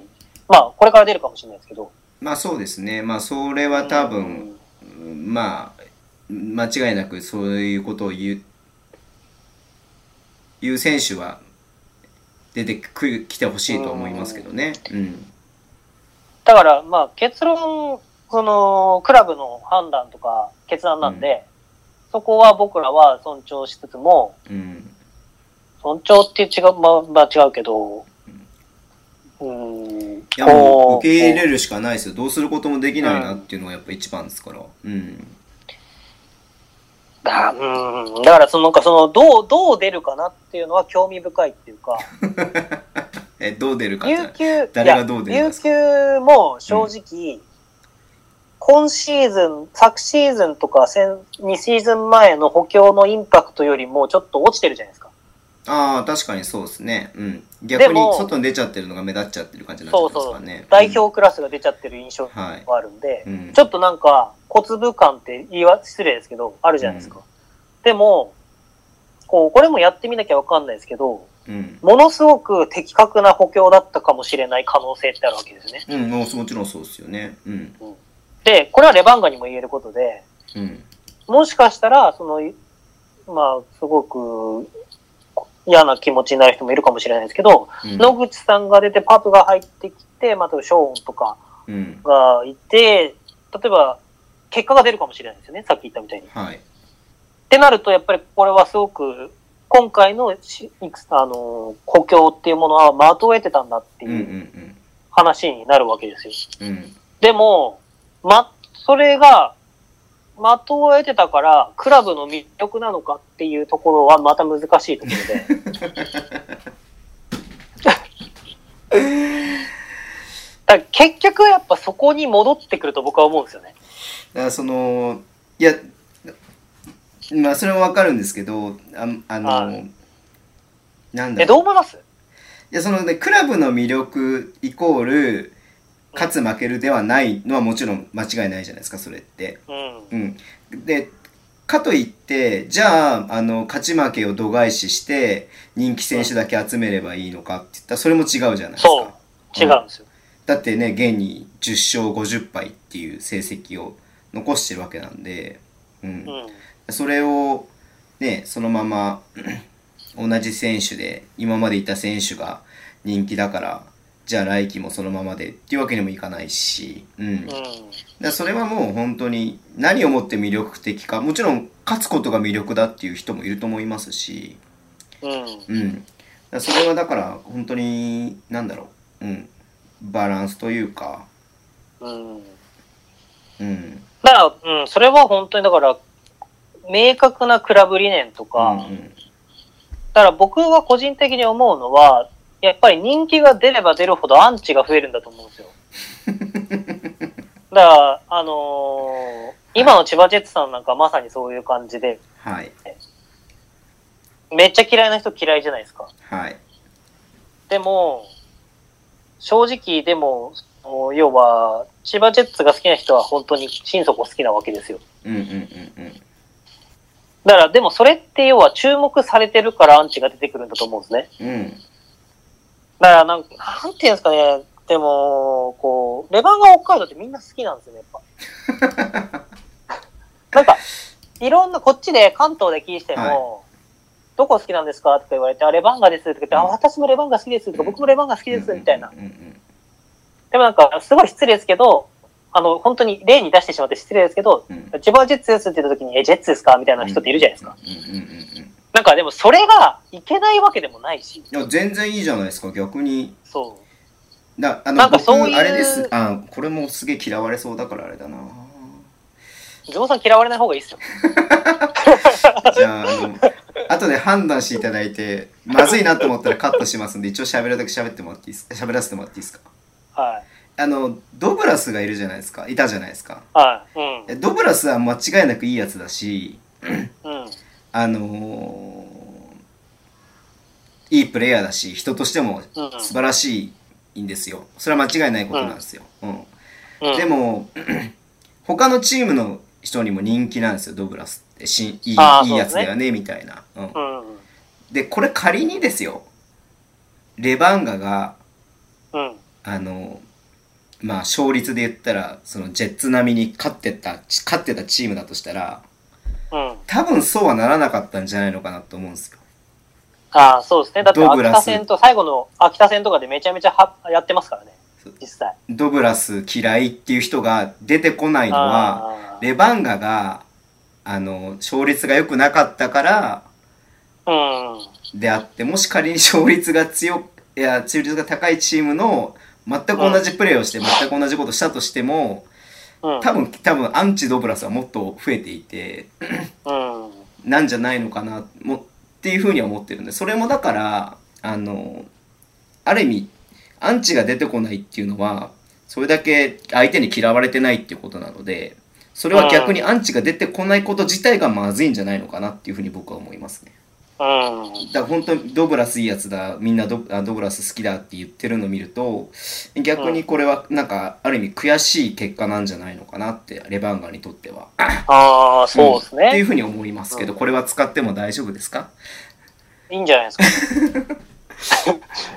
はい。急に無責任。いいや、いいでもうん本当にそう思っ、僕もそう思ううんんですけどうんう、ん例えば、マイケル・パーカーいるじゃないですか。うんはい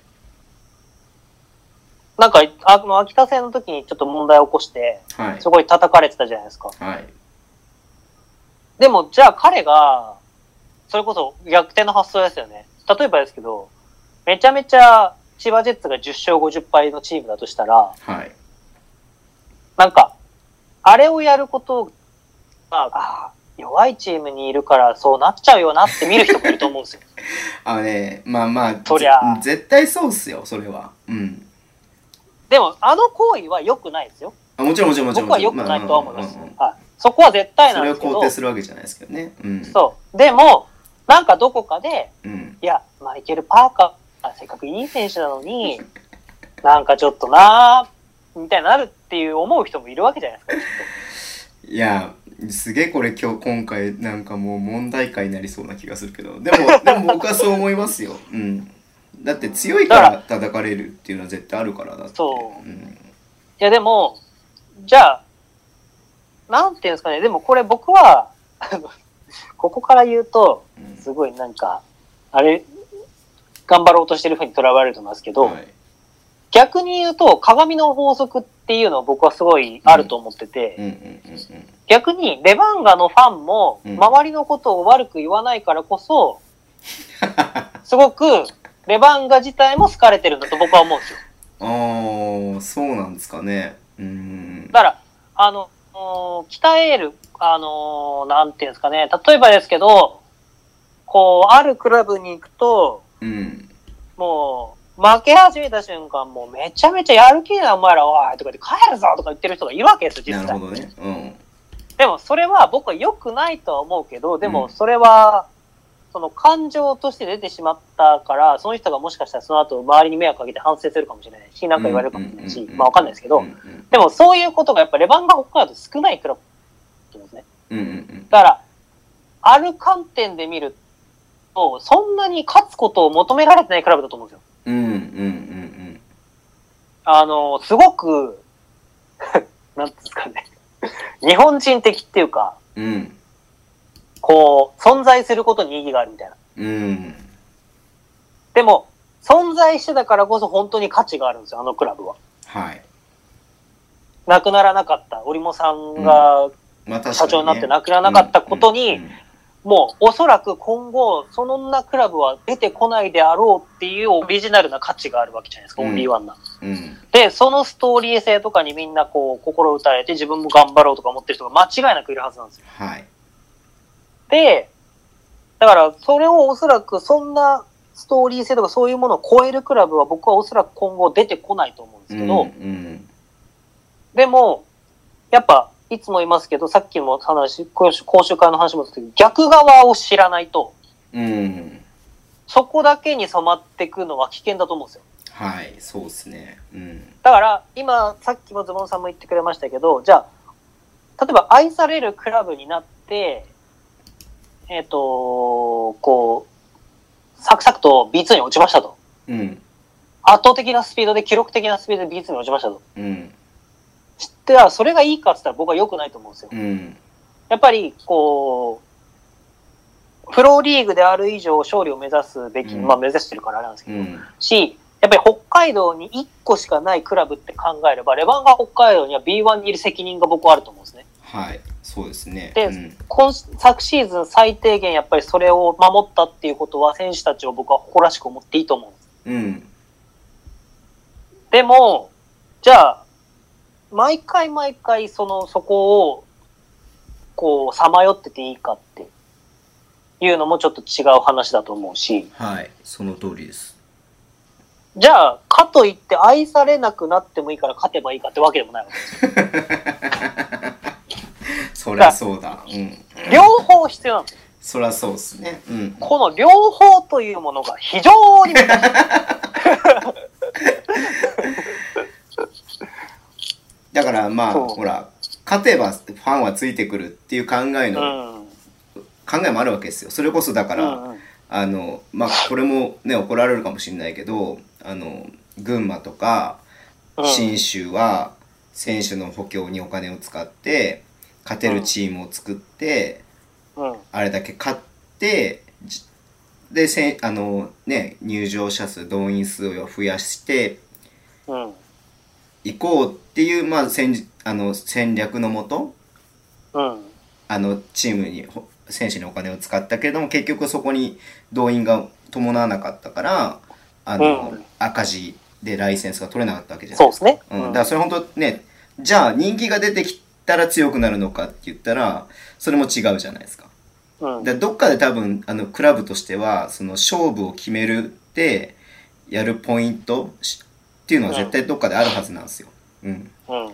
らそこをそこでどう動くかっていうやり方だけだと思うんですよね。うん。そうですね。すみませんそうなんで話すをよややこしくしました。いやーだからこれは正直、あのーズボンさんを僕はすごく巻き込んでしまってますけど、うんあのーこれを聞いてて、もう、20分前ぐらいに聞くのやめた人いっぱいいると思うん ですよ。でも、はい。今シーズン10勝50敗、うんそして、うんまあ一応フランチャイズプレイヤーと言われる一人の、まうあ、んドサンコ選手ですし、むしろ一番かもしれないですね。はい。野口大輔という選手、かつ、はまあその、佐藤龍也さんっていう、うんうんまあ大先輩、北海道の中では大、もう、なんていうんですかね、もう伝説の人の一人ですよ、はい、バスケ界ではそ。の通りすね。うん。の背番号を受け継いだうん野口大輔という選手が、この形になったうんレバンガのこれからをうん、本気で考えていかなきゃいけないと思うんです、僕は。はい。でも、その、なんていうんですかね。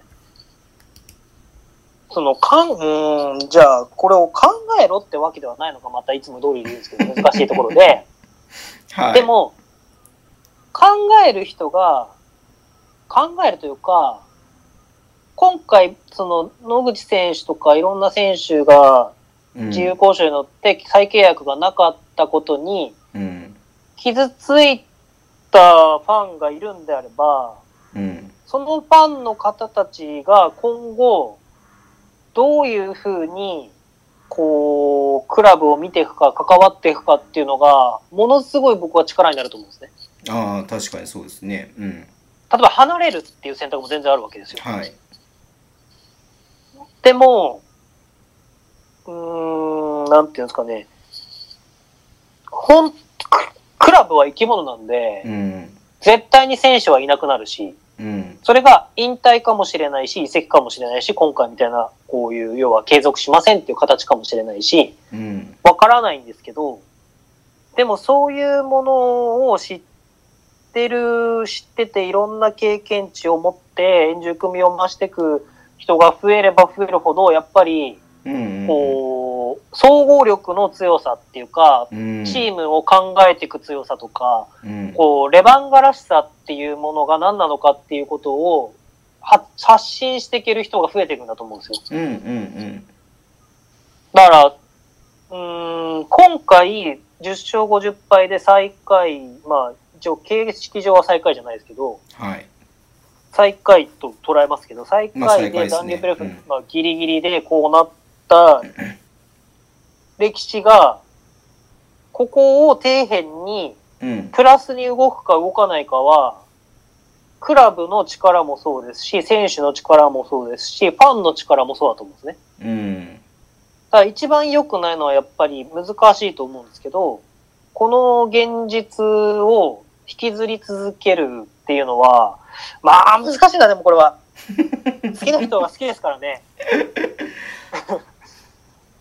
そうですね。だから、NBA が正しいとは言わないんですけどうん、はい。 NBA は、あの、例えば、ケビン・ドゥラントが OKC からいなくなったら、ケビン・ドゥラントについてくせるファンっていないわ けですよ。まあ、ケビン・デュラントは特にね。うん。まあ、やり方がやり方だから。はいうん。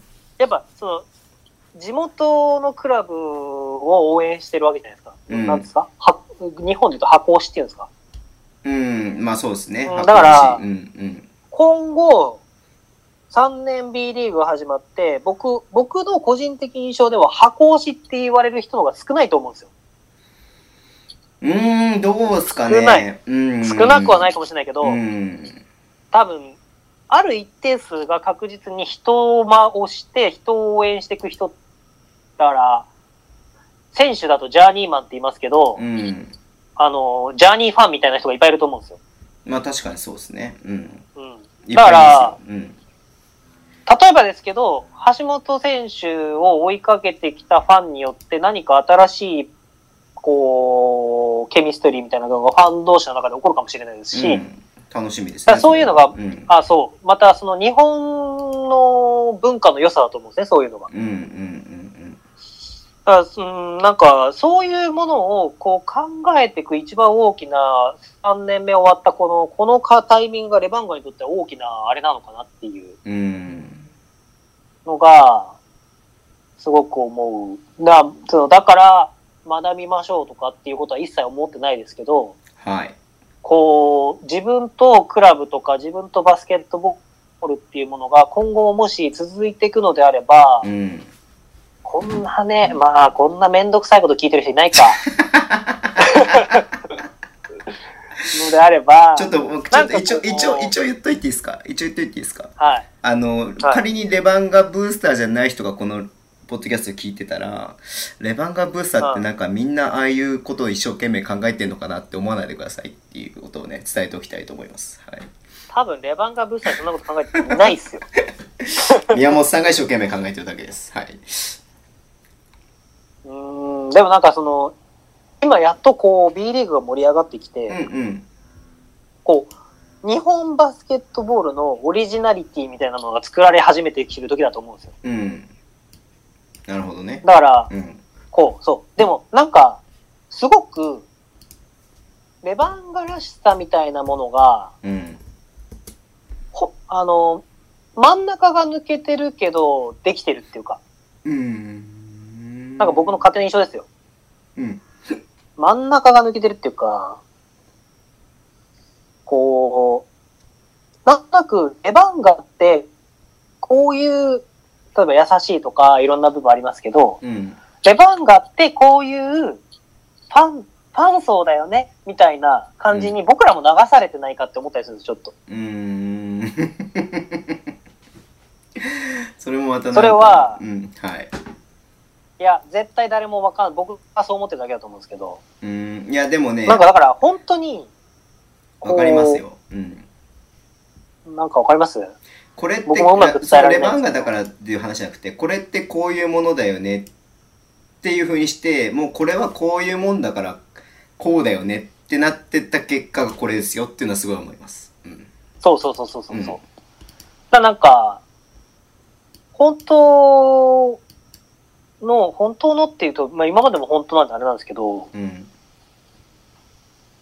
こう、クラブが、とかは向けよう、向けようとか、変わってこうとするんであれば、うん、なん、か、ファンも、いや、俺らだったらそれ以上に変わるからね、ぐらいな感じの案があってもいいのかもしれないなとか、うんうんうんうんうんこう、こういうチームを作ってほしいんだよみたいなうん。うん。のが、うーん、見せられたら面白いのかもなとか、そうっすね。うん。まあそんなことを言ってる僕が別にやるわけじゃないっていう超無責任な発言ですけど、はい。多分話がこう堂々巡りになりそうな感じがするので、そうですね、これも一生終わんないですね。はい。多分同じようなことずっと言って終わる感じもしますんで。 じゃあ、やめましょう。はい。次の話題に行きますもうこれで終わりでいいですか、今日は。これで2時間喋ってるんですか今、え、でも1時間40分いってないぐらいだと思いますよ。あ、本当ですかこれ、はい。聞かない方がいいな、この回。何 ですかおい蔵入やー、りなんつうんですかおね。蔵入りどうなん、みんな、何、どうなんですかね。いや、多分、うん。もう、最初の20分ぐらいで、うんあ私そんなこと考えてないからいいやって言って切るのが正論だと思うんですよ、僕は。ああ、まあそういう人もいるでしょうね。うん。うん。でもなんかこう、何なんだろう なまあ、うん。宮本さんがモヤモヤしてる。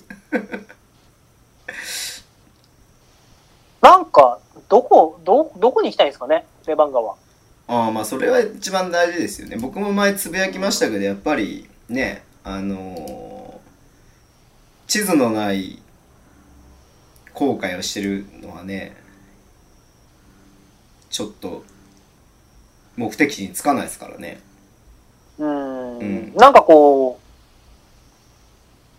う、例えばそれが、いい悪いとかではなく、うんなんかこう、例えば、三河さんとかも、うんうんこう、すげえ覚悟を決めてきたみたいな、うんこう、補強の仕方じゃないですか。うんなんかこう、一番最初に言ったコンフォートゾーンじゃないですけど、なんかレバンガはそこから出てこない感がすごく感じるんです、僕は。はいうんこれ、もう、決まった全員決まったんですか ?11 人ぐらいいるんですけど、今。まだ決まえっと今11人じゃないや10人なんですよじゃあ、あと外国籍。外国籍を仮に2人取るとしたらは12人なんで、い。うん。まあ、ベンチは埋まりあ外国籍2人取るとしたらベンチごめんなさい外国籍1人取って日本人1人取るのが多分その方向かなと僕は思うんですね。うーん。なるほど。うん。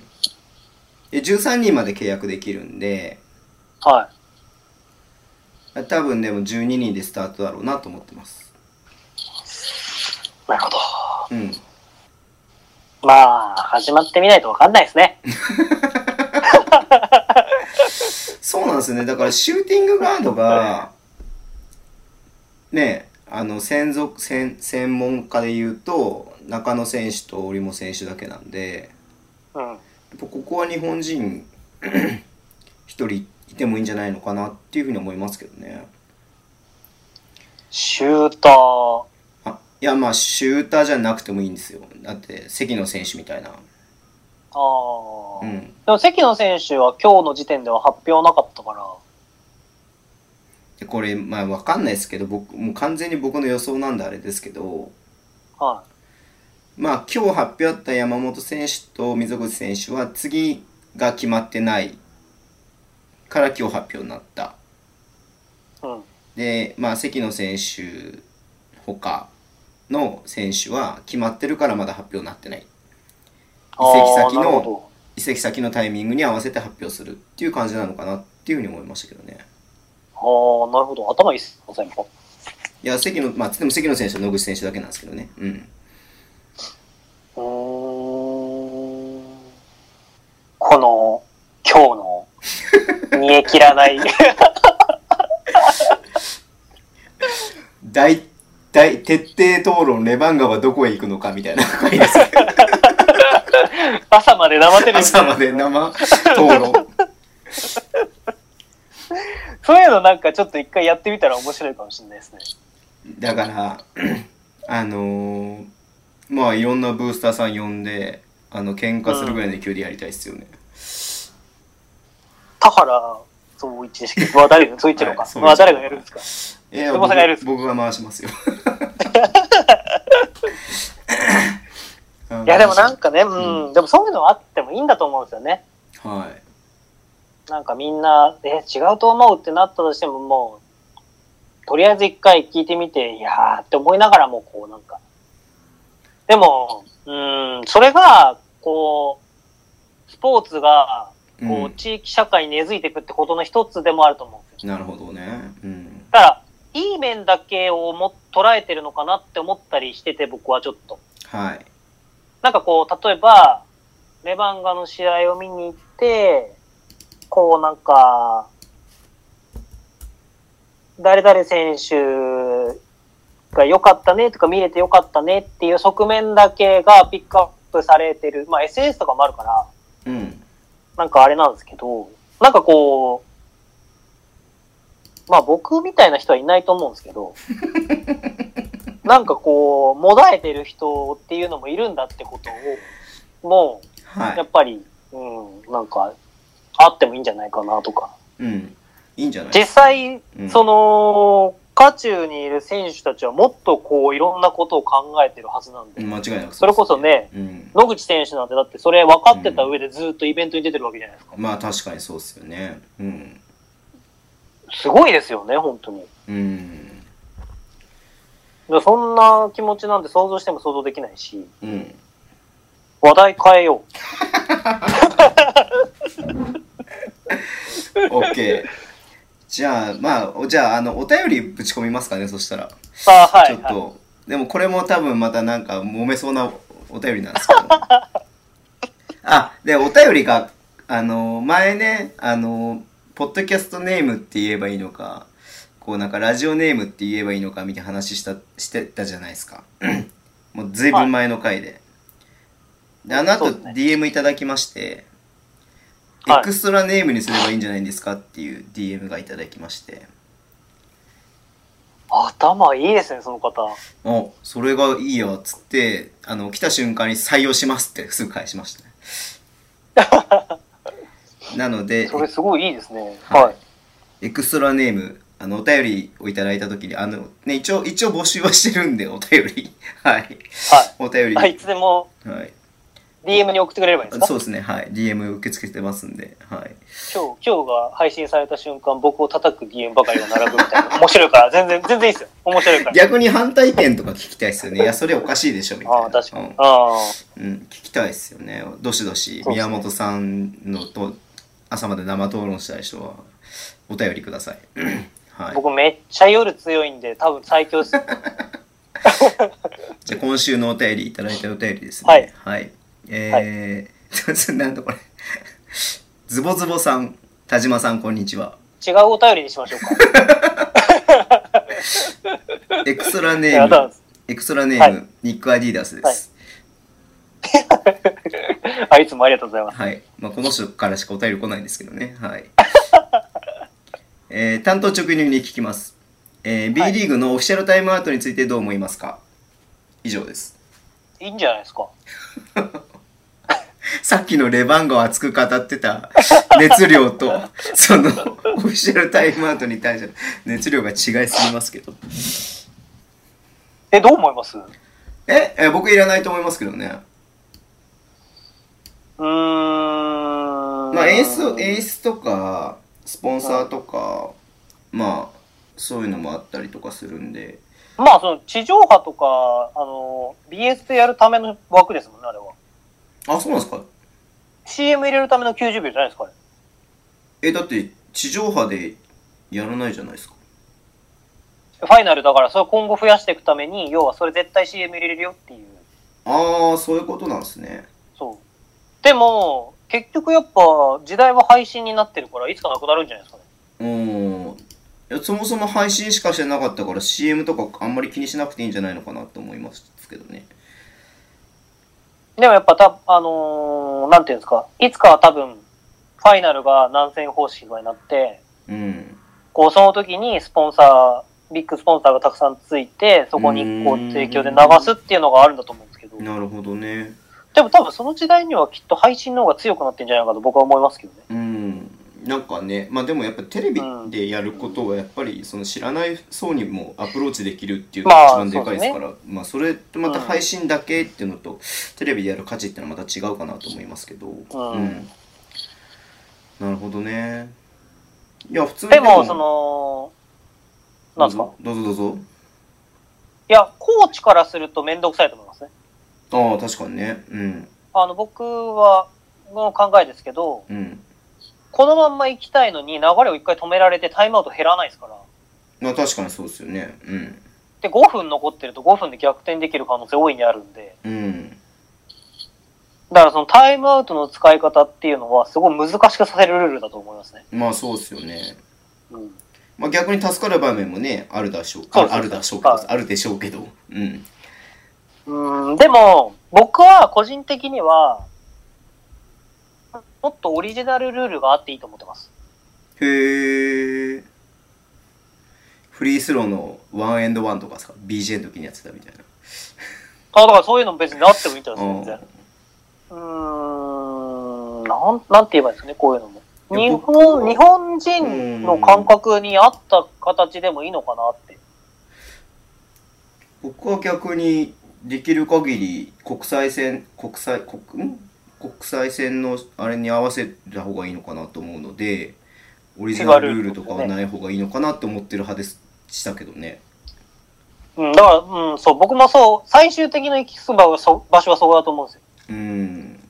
でも、例えばですけど、あのー NBA もスリーポイントのライン違うわけじゃないです。はいはいはいはい。で、ルールも違うし。うんで、NCA とかもスリーポイントライン、もあの、フィバルールになりますけど、うん。 あとそもそもショットクロックとか違うわけじゃないですかそう、30秒ですからね。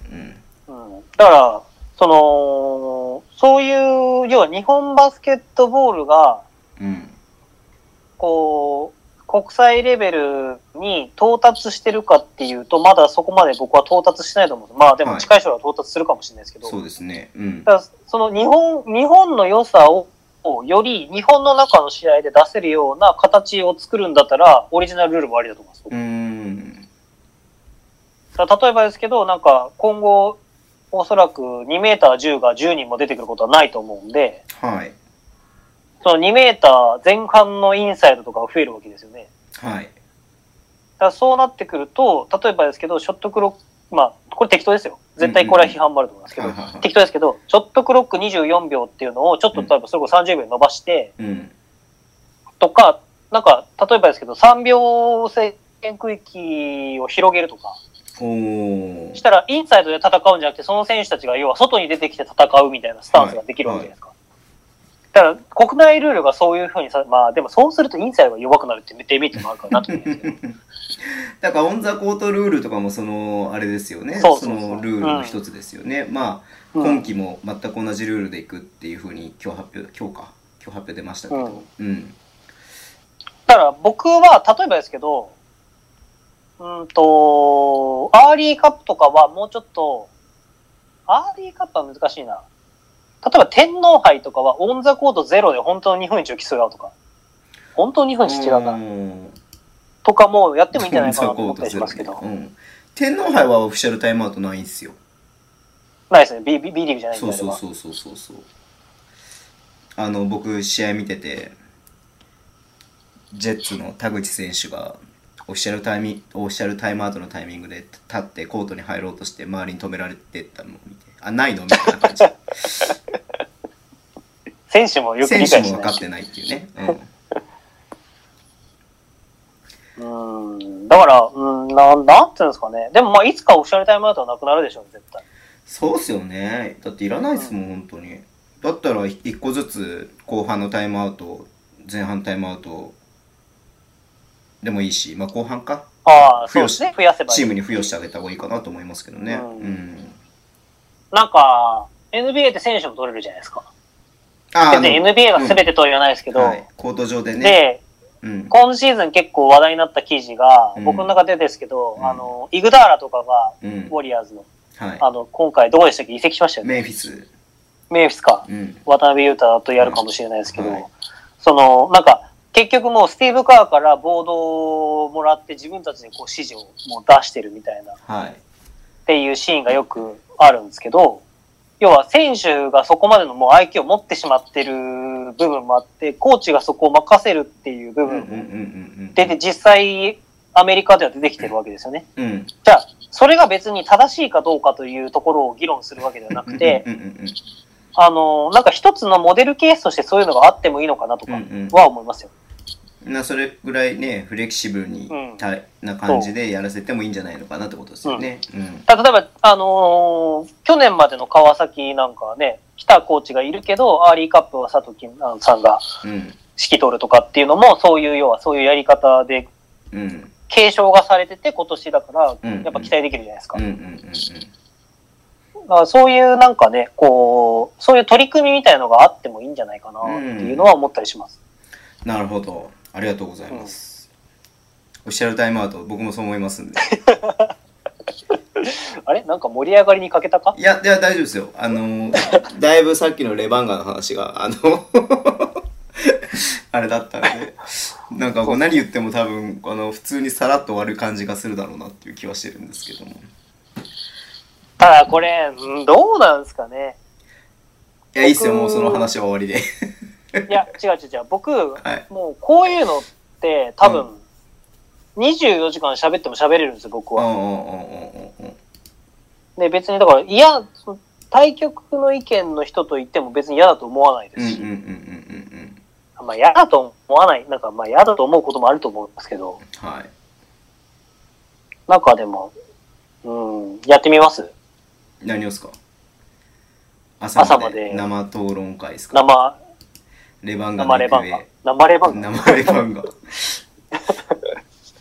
なんかちょっと柔らかそうですね生レバンガは確かに。はなんか生八つ橋みたいいな。はいそうですねいやーこれちょっと言いたいなと思ったのがはい。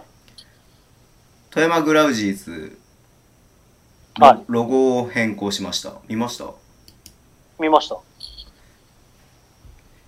なんかまあ賛賛否両論ありますけど、はい。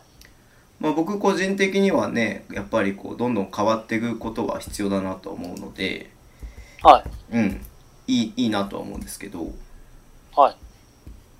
なんだろう ちょっと随分前衛的というかあの斬新なデザインだなと思いましたけどうんアメコミっぽいというかなんだろうパンクっぽいというかうん、そうですね。あのフォントがでなんだろう今世界というわかんないですよ世界って言っても僕は NBA のロゴとかを見て今言ってますけど、はい。まあ、どちらかというとシンプルでなんかこうミニマムなデザインが、で一時期あの昔のロケッツのあったじゃないですかロケロケットのなんかあのああ、あロりゴましたとね。かあ,、とピストンズがあの馬のロゴとか、うんうんうん。なんかどちらかなんか一時期ね10 20年ぐらい前かなはなんかこう、そういうなんかリアルな感じの絵を描くのが多かったのがはい。ここ10年15年ぐらいはどちらかというとできるだけシンプルに。ね、メさっき言ったメンフィスとかもね、なんか全すごいシンプルになったじゃないですかあの熊の絵がそうですうね。ん、うん。っていう中で、まあ、シンプルはシンプルなんだけどあのフォントってすごいよなっていうフォントっていうかっていうのをすごいな、感なんじましたけどなんですかねね。うん、あでも僕思うんですけど、なんで変えないのかなって思いますよね、よく。あーまあ変えることがいいこと変えないことがいいことってどっちもありますけどねうんだって変えたら売れるじゃないですか、絶対。 グッズはねまあデザイン、デザインもありますけどね。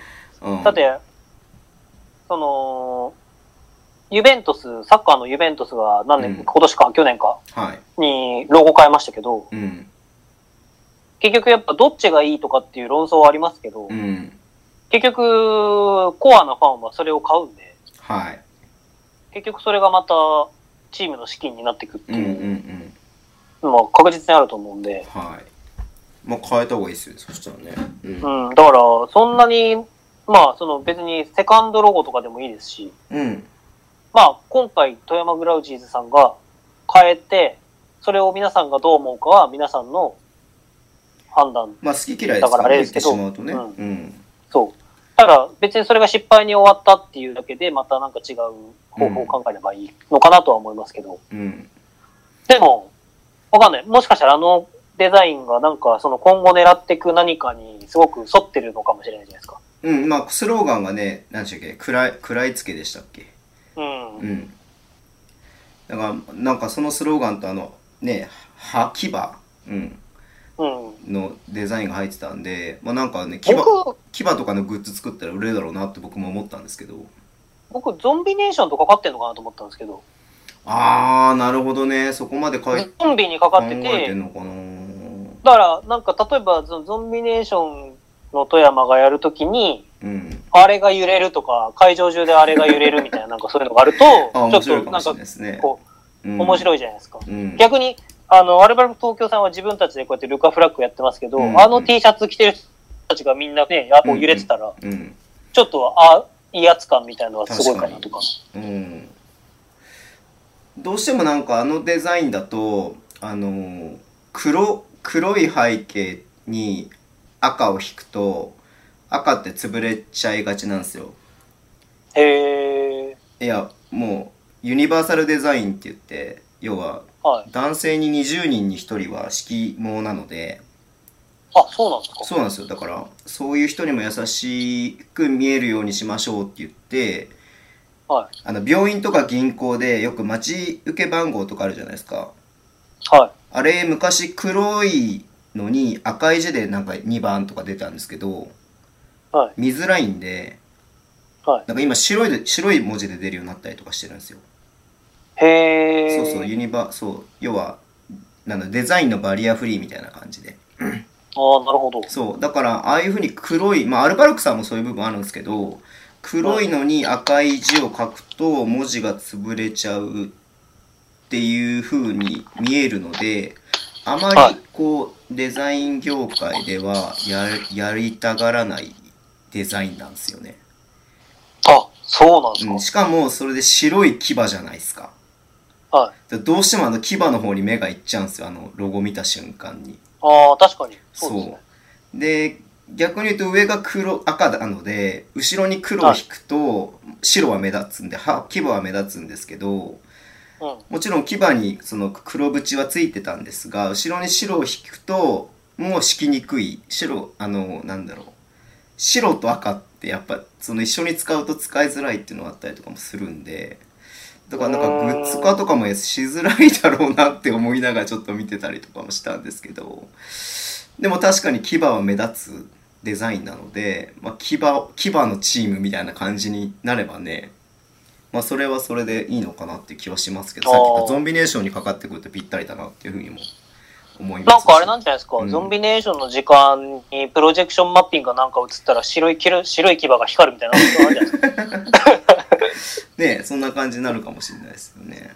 う、うんんなるほどね。あんだけ7月1日ってやってたのからなんかあるんじゃないですか。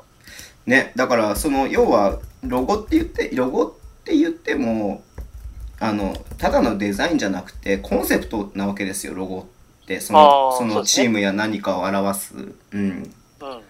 だからそこからこうどう派生していくのかでこれによってユニフォームのデザインやそのなんだっけな演出グッズとかをなんかこう随時こうやっていきますよっていうふうに出てたので、まあ、その演出の部分でねなんかこれは面白いキーワードになってくるんじゃないのかなっていうことは期待しますけどね。うん、うん、食らいつきそうですうんね。すいませんなんかちょっとなんか目目新しいなかなかないじゃないですかハンナリーズぐらいしか書いてないですよね多分 B リーグになってからメインそうっすねてうんなのでちょっとなかなかないことだったので思わず取り上げたくなりましたいやーでも僕は変えた方がいいと思いますけどね。そうですねうーんまあそのもちろん伝統とか歴史もあるからあれですけど、はいこう時代が変わるからね、やっぱりそうな5んで年すよ経ねてばデザインなんか古くなっちゃうから、そうなんですよね見慣れてくるしねどうしてもね、うん、なんかこう新鮮味みたいなのはあってもいいと思うんですけどね。いやーそういった意味でシカゴブルーズは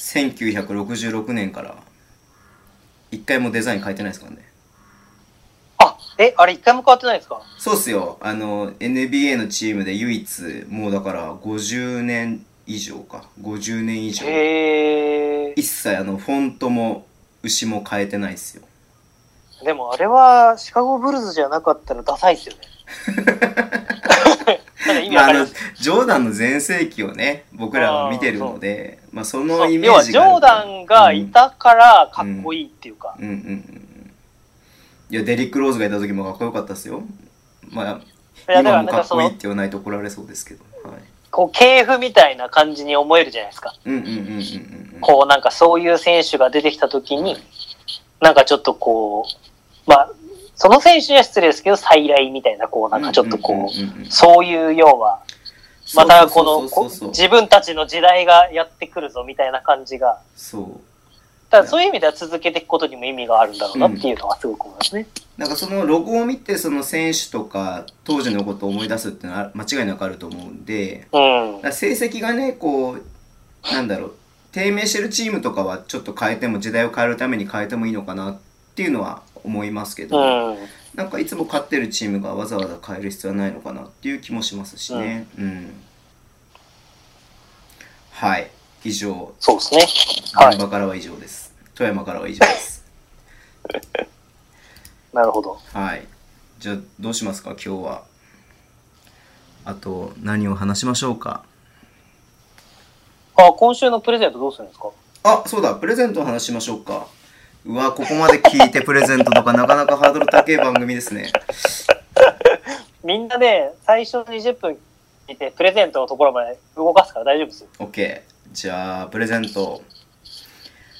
えっ、と、先週ちょっとお話ししました、はい。若手 B リーガーの皆さん、はい。えー福島ファイヤーボンズ、ボンファイヤーボンズ、あの、対談のリリースが出ましたけれども、猪狩渉選手、えー、秋田ノーザンハピネッツの長谷川昇選手、えっと、はいあと今アメリカスラムダンク奨学金で行っている、えー、酒井達明選手、はい。はい、あと、えー、鍵富大河選手はい。とアメリカのディビジョン3でしたっけ次ですね。はいで今バスケをやっている、えー、大輔君、はい。はい、の5人はい。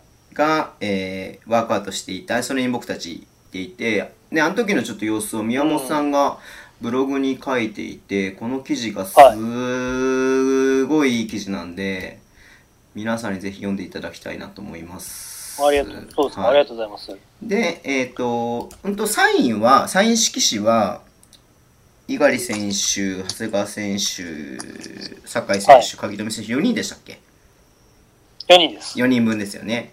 のサイン色紙は4枚。をもらってきました。は。はい1い。人1枚ずつ書いてもらって4枚ですよね。はい。はい。と、あと、その、さっき言った4人と、プラス大輔くんがはい。 T シャツに、1枚の T シャツに5人がサインをしてくれたもの。あのー僕が今回販売してて、はい。えっ、と、まあ、受注生産でいろいろ作って余計に作った分がほぼ全部余ってるっ ていうね、奇跡の T シャツがあるんですけど、まあそれに書いてもらって、バスケットボールっていうのをちょっとはい丸、丸の中に入れた T シャツなんで、まあはいバスケットボールの T シャツなんですけはい。ど、この T シャツあれなんですよね。バスケットボールの人じゃなくて、なんかよくわかんないけど、プロゴルファーとかが買ってくれるとか、ちょっとよくわかんない。意味がわ かんないですよ、それまあ、その、プ要ロは、ゴルプロゴルファー、はい。じゃあ、サイン色紙は4枚セットでいいですうん、どっちがいいですかなんかランダムに渡した方がいいのか。かいやー、4枚セットがいいんじゃないですか。いや、でもこれ、うん。まあ、長谷川選手とか、猪狩選手とかもちろんですけど、はい。これ、あの、スラムダンク奨学金で、北陸学院で、だから、まあ、ちょっと酒井選手は失礼かもしれないですけど、鍵富、あ、鍵富じゃない、あの、大倉壮太選手がはい。いたところですね、今、東海大学のうんうんうんうん。の1期生のはい。酒井選うん。手が、スラムダンク奨学金の第9期生で、はい、アメリカに行ってるんですけど、えこれ多分、初めてのサインなんじゃないですか。えええそんなことないでしょ。高校生の時とかから求められてますよ、絶対に。あー、でもあるのか、そういうこと。うん。と、アンダー19日本代表とか、アンダー16日本代表はキャプテンで、はい。アンダー19日本代表で、八村選手とかと一緒に、あのー世界10位になった時の、はい。福岡大堀で活躍した、はい。スラムダンク奨学金第10期ですね。はい鍵富選手のサイン。はい。いやで、鍵富選手は何も言っってないのに、はい。メイクアンエクストラパスって書いてくれてるんですよ。 ありがたいですね。ありがたいですあね。りがたいですよね。これを、じゃあ4枚1組ですね。そう、これ4は枚、で4人のサイ碇ン渡選手が、と、はい、サインを1人と、えっ、と、 T シャツを T シャャツを、えっ、と、1人。で、ツ。はい。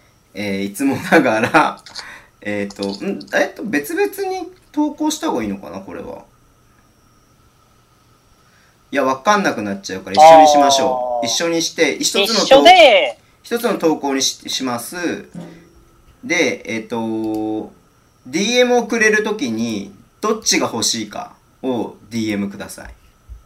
あはい。そっちが、それが一番わかりやすいですよね、多分ね。じゃあ僕の、あの、裏垢もそれで申し込みますね、ちゃんと。ケビン・デュラントですね、相変わらず。裏方といえばケビン・デュラント。ケビン・デュラント、ネッツに行くってなってましたけど。そうですね。えっ、と、ちょっと待ってくださいね。じゃあまたあこの、れすごいっすよ。すごいことですよね。なかなかだって。うんいや、なかなかだ長って谷。川選手も、猪狩選手も。で、これ、そう、僕ね、これ伝えたかったんですよ、一個。はい。あの、もう、多分送られたのかなまだ送られてない方かもしれないですけど、うん。あの、山門、これを、が、なんで僕が参加することになったかっていうと、うん。えっ、と、山門トークをやって、はいはいはいはい。東京で猪狩選手と知り合ったんですよ。はい。だからちょうど1ヶ月、彼とはい。知り合って。はい。で、別に特に連絡も取るわけでもなく、うんうんありがとうございましたぐらいで終わって、うん。うん。で、じゅ6月12日に札幌の山門トークにはい。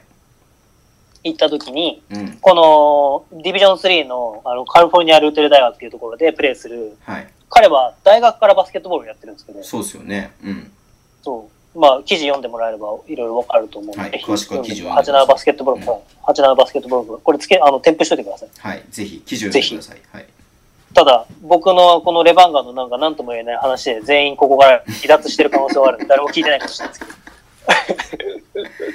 そう。で、まあ、彼と6月12日に知り合ったんです。山本うんうんうんうん君の山本君を聞きに来てて。はい。で、その彼が連絡をくれて、で、うん彼と中山大輔君と猪狩選手は、猪狩選手が留学してた IMG で知り合ってるらしいんですよ。うんうんうんうんうんで、まあ、猪狩選手と山本選手も、まあ、いろんな縁の中で、まあ、うん仲良くしてるみたいでして、はい。なんと、まあ、これで今回猪狩選手が、まあ、発発信っていうか、中心になったワークアウトで、僕は体育館を、まあ、うん。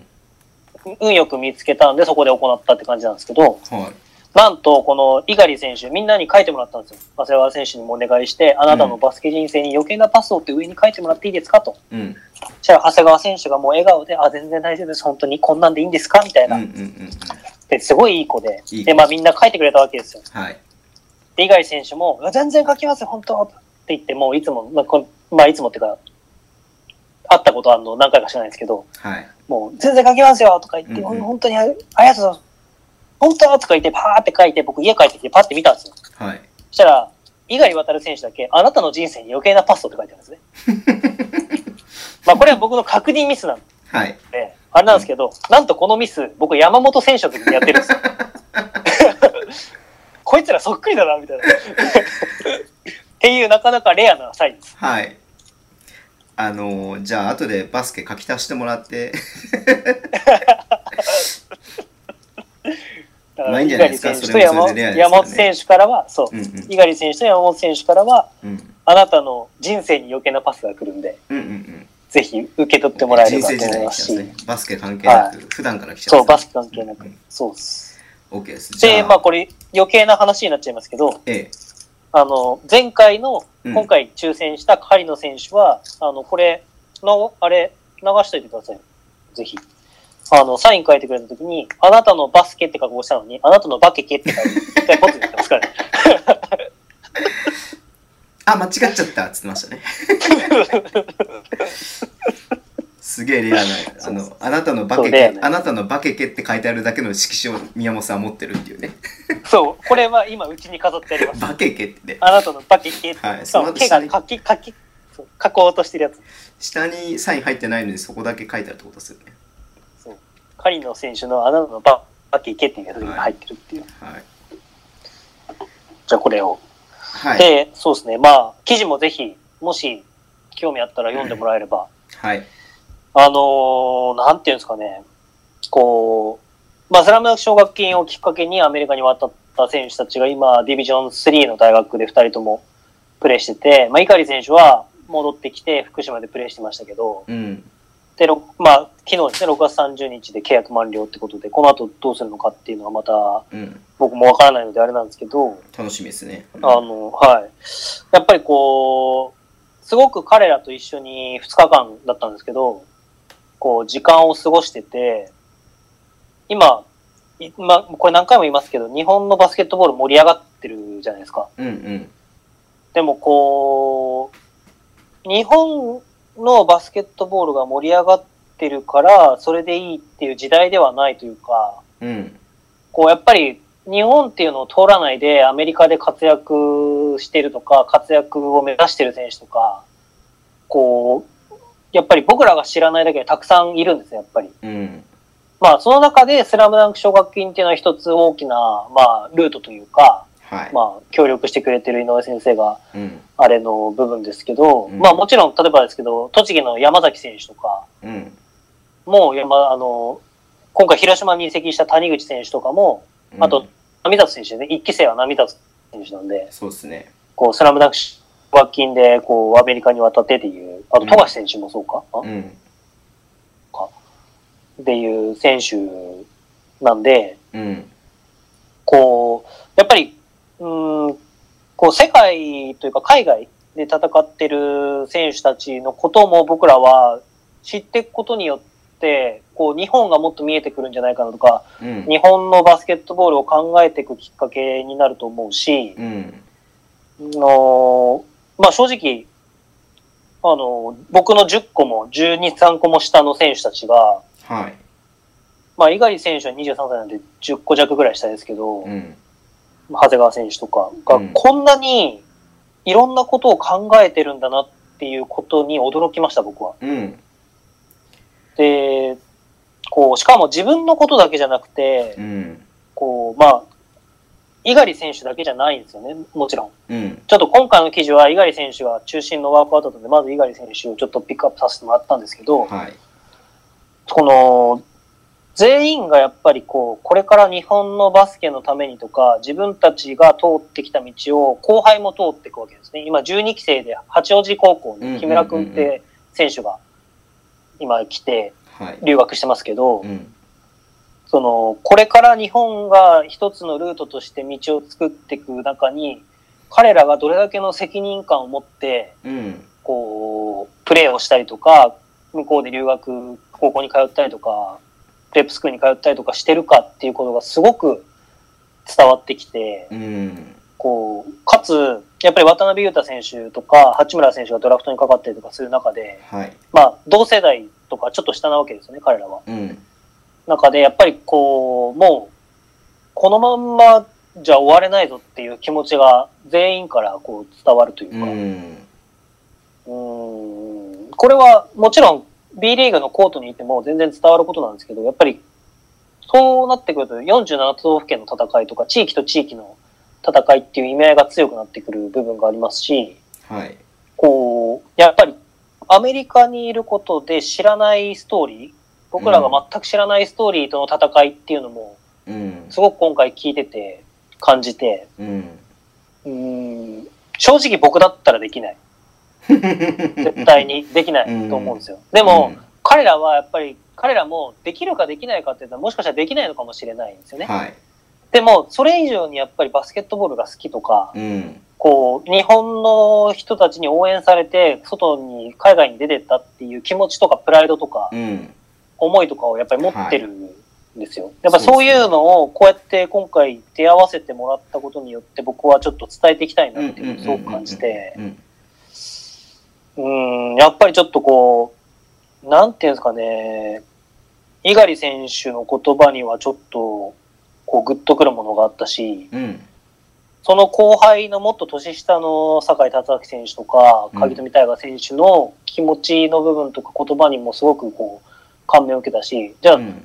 海外が全てかっていうとそうではなくて、そこに対しての、まあ、長谷川選手とか、うん長。谷川昇選手の話とか、ビジョンとかっていうのにも、あこんなにみんな考えてるんだっていうことをすごく純粋に尊敬したし、うん。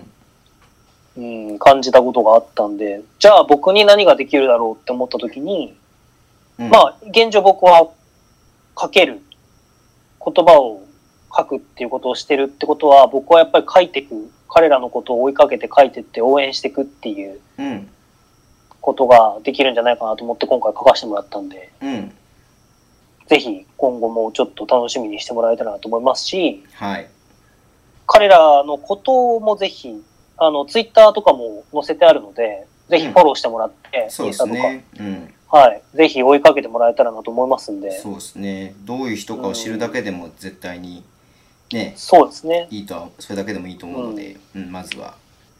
かつ、やっぱり、そういう応援する気持ちって、海外にいるからかわからないですけど、うんすごくやっぱり彼らに届いてるみたいななんですよね。うんうんなんで、やっぱりこう、そういう日本人がバスケットボールっていうものを通じて僕も出会いましたし、皆さんもやっぱりバスケットボールっていうものを通じて彼らを知るっていううんうんうん。部分があると思うので、そういうバスケットボールを通じて、こう、つながったものをやっぱり皆さんにも応援してもらいたいなと思って、僕もちょっと、今回ばかしは人生で初めて一生懸命書いたので、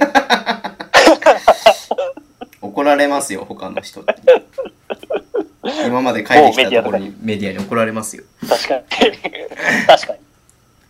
なので、はい。うん、なんかこう、やっぱり書くと、ちょっと、うーん、うまく書けないとやっぱり違う伝わり方をしてしまうのが怖くて、うんうんうんゲームレビューとかだと、例えばゲームのこと書いてるんで、うん。うん。まあ見え方だよねっていうので終わるからあれうなんんうでんすけど、うやん。っぱり彼らの気持ちをどう書くかっていうのは、ちょっと僕の言葉に全てかかってる部分があったんで、うんうんうんまあ、それでもうまく書けたかどうかはちょっと不安な部分はあるんですけど、うーん、ぜひ、ちょっと読んでもらえたらなと思いますので。はい。で、誹謗中傷の DM は僕のところもくれれば全然。どしどしお待ちしてます。はいもう宮本さただんの、たた、山本さんは二度ただの叩かとれるペンを取れないぐらいの誹謗中 傷それは冗談ですけど、はい、一応あのじゃあプレゼントねあの募集要項、あの毎毎毎毎回読んでますから一応読んでおきますねはいはい。えっと、この後ですね、あの、ツイッターに投稿しますけれども、えーはいエクストラパスのツイッターのアカウントをフォローしてください。で、プレゼント企画の投稿をリツイートしてください。はい。で、エクストラパスのツイッターのアカウントに DM をしてください。で、はいこの DM で T シャツが欲しいか、サインセットが欲しいか教えてください。これなんか T シャツじゃない、T シャツがめちゃめちゃ少なかったら僕のせいみたいな感じなのかちょっと傷つきますね。いやいや、そんなことないですよ。だからそれ多分、でも、表にね、あの、表だってどっちが多いか見えちゃうとなんか嫌だなと思ったんで、はい。はい、あのーまあ、大体8億人の方が毎回あの応募してくださいますんで、あの当選確率は8億分の1だと思ってください。はい、はい。で、えっ、と、鍵アカの人はね、対象外になりますので、ご了承ください。で、あのー当選した人はね、優先郵送しますんで、えー個人情報などを僕らに教えていいっていう人でお願いします。はい。で、えっと、締め切りは、えっと、7月の7日の日曜日の10 23時59分までとしますので、この時間までにフォローとリツイートと DM をしている人が対象です。で、発表は、えー次の収録の中でや行います。抽選を行いますので、えーはいで、毎回、あの、ハードルが高い、あの、発表を聞いていただいただいて合言葉を送っていただかないと当選が確定とならないようになりますので必ずはい来週の配信もお聞きください。はい、はい。以上ですね。うん、いやー、彼らは本当にこう、なんていうんですかね。あまだ話しなかったですかごめんなさいさっきのやつ 途中でい切っちやゃー、ったなんみたいかちょっはいと、い、や、はい途中で切ったわけじゃないんですけど、なんかこう、思い返すと本当にこう、ぐっと心をつかまれるのっていうすごい。うんうーん、なんか僕、まあ、育成年代も教えたりとかした中で、はいまあ、いろんな後悔もあるんですけど、うんこう、こんなにこう、純粋に向き合ってる選手たちって、やっぱり純粋に応援したいんだなってすごいはい思うなーっていう、おじさんの独り言です。はい その気持ちは受け止めました。はいはい。いや本当だからあのね彼らもちろん宮本さん記事書いてもそうだと思いますしねあのいはいろいろとそのインタビューみたいな形で、えっと、どういう活動してくってっていうことを知ってもらってでそれがまた次のね新しい世代に行くこともできると思いますし、まあ、いろんなねこうプラスになることはたくさんあると思うのでそういうことやっていきたいですよね。うん、そうですうね。んすごいですね。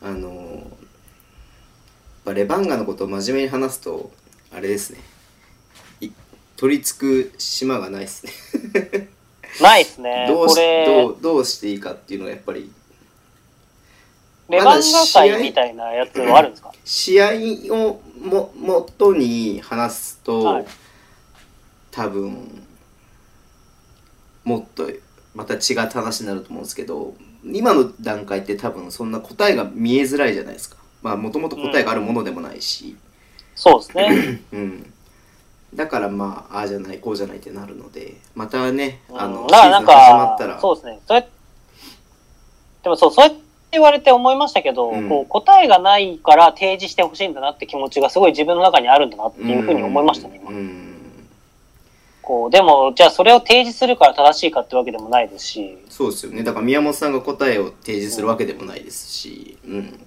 ん、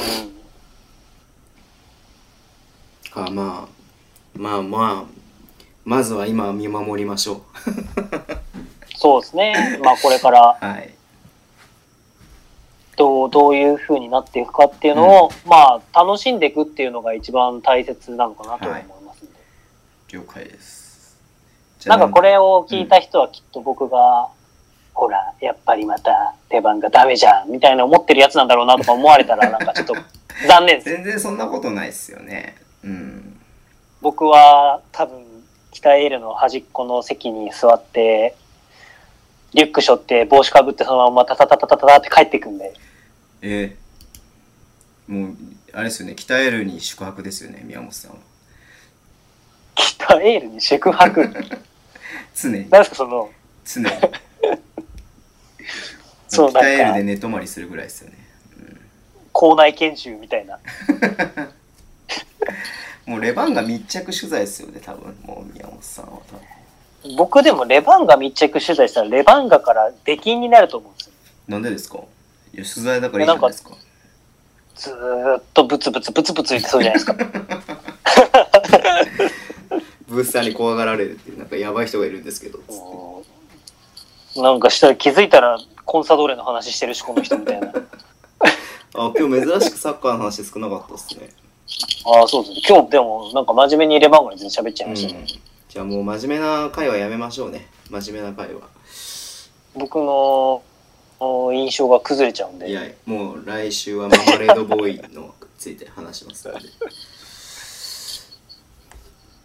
じゃあいいですじゃかあこん今な週感はじこでのぐらいで。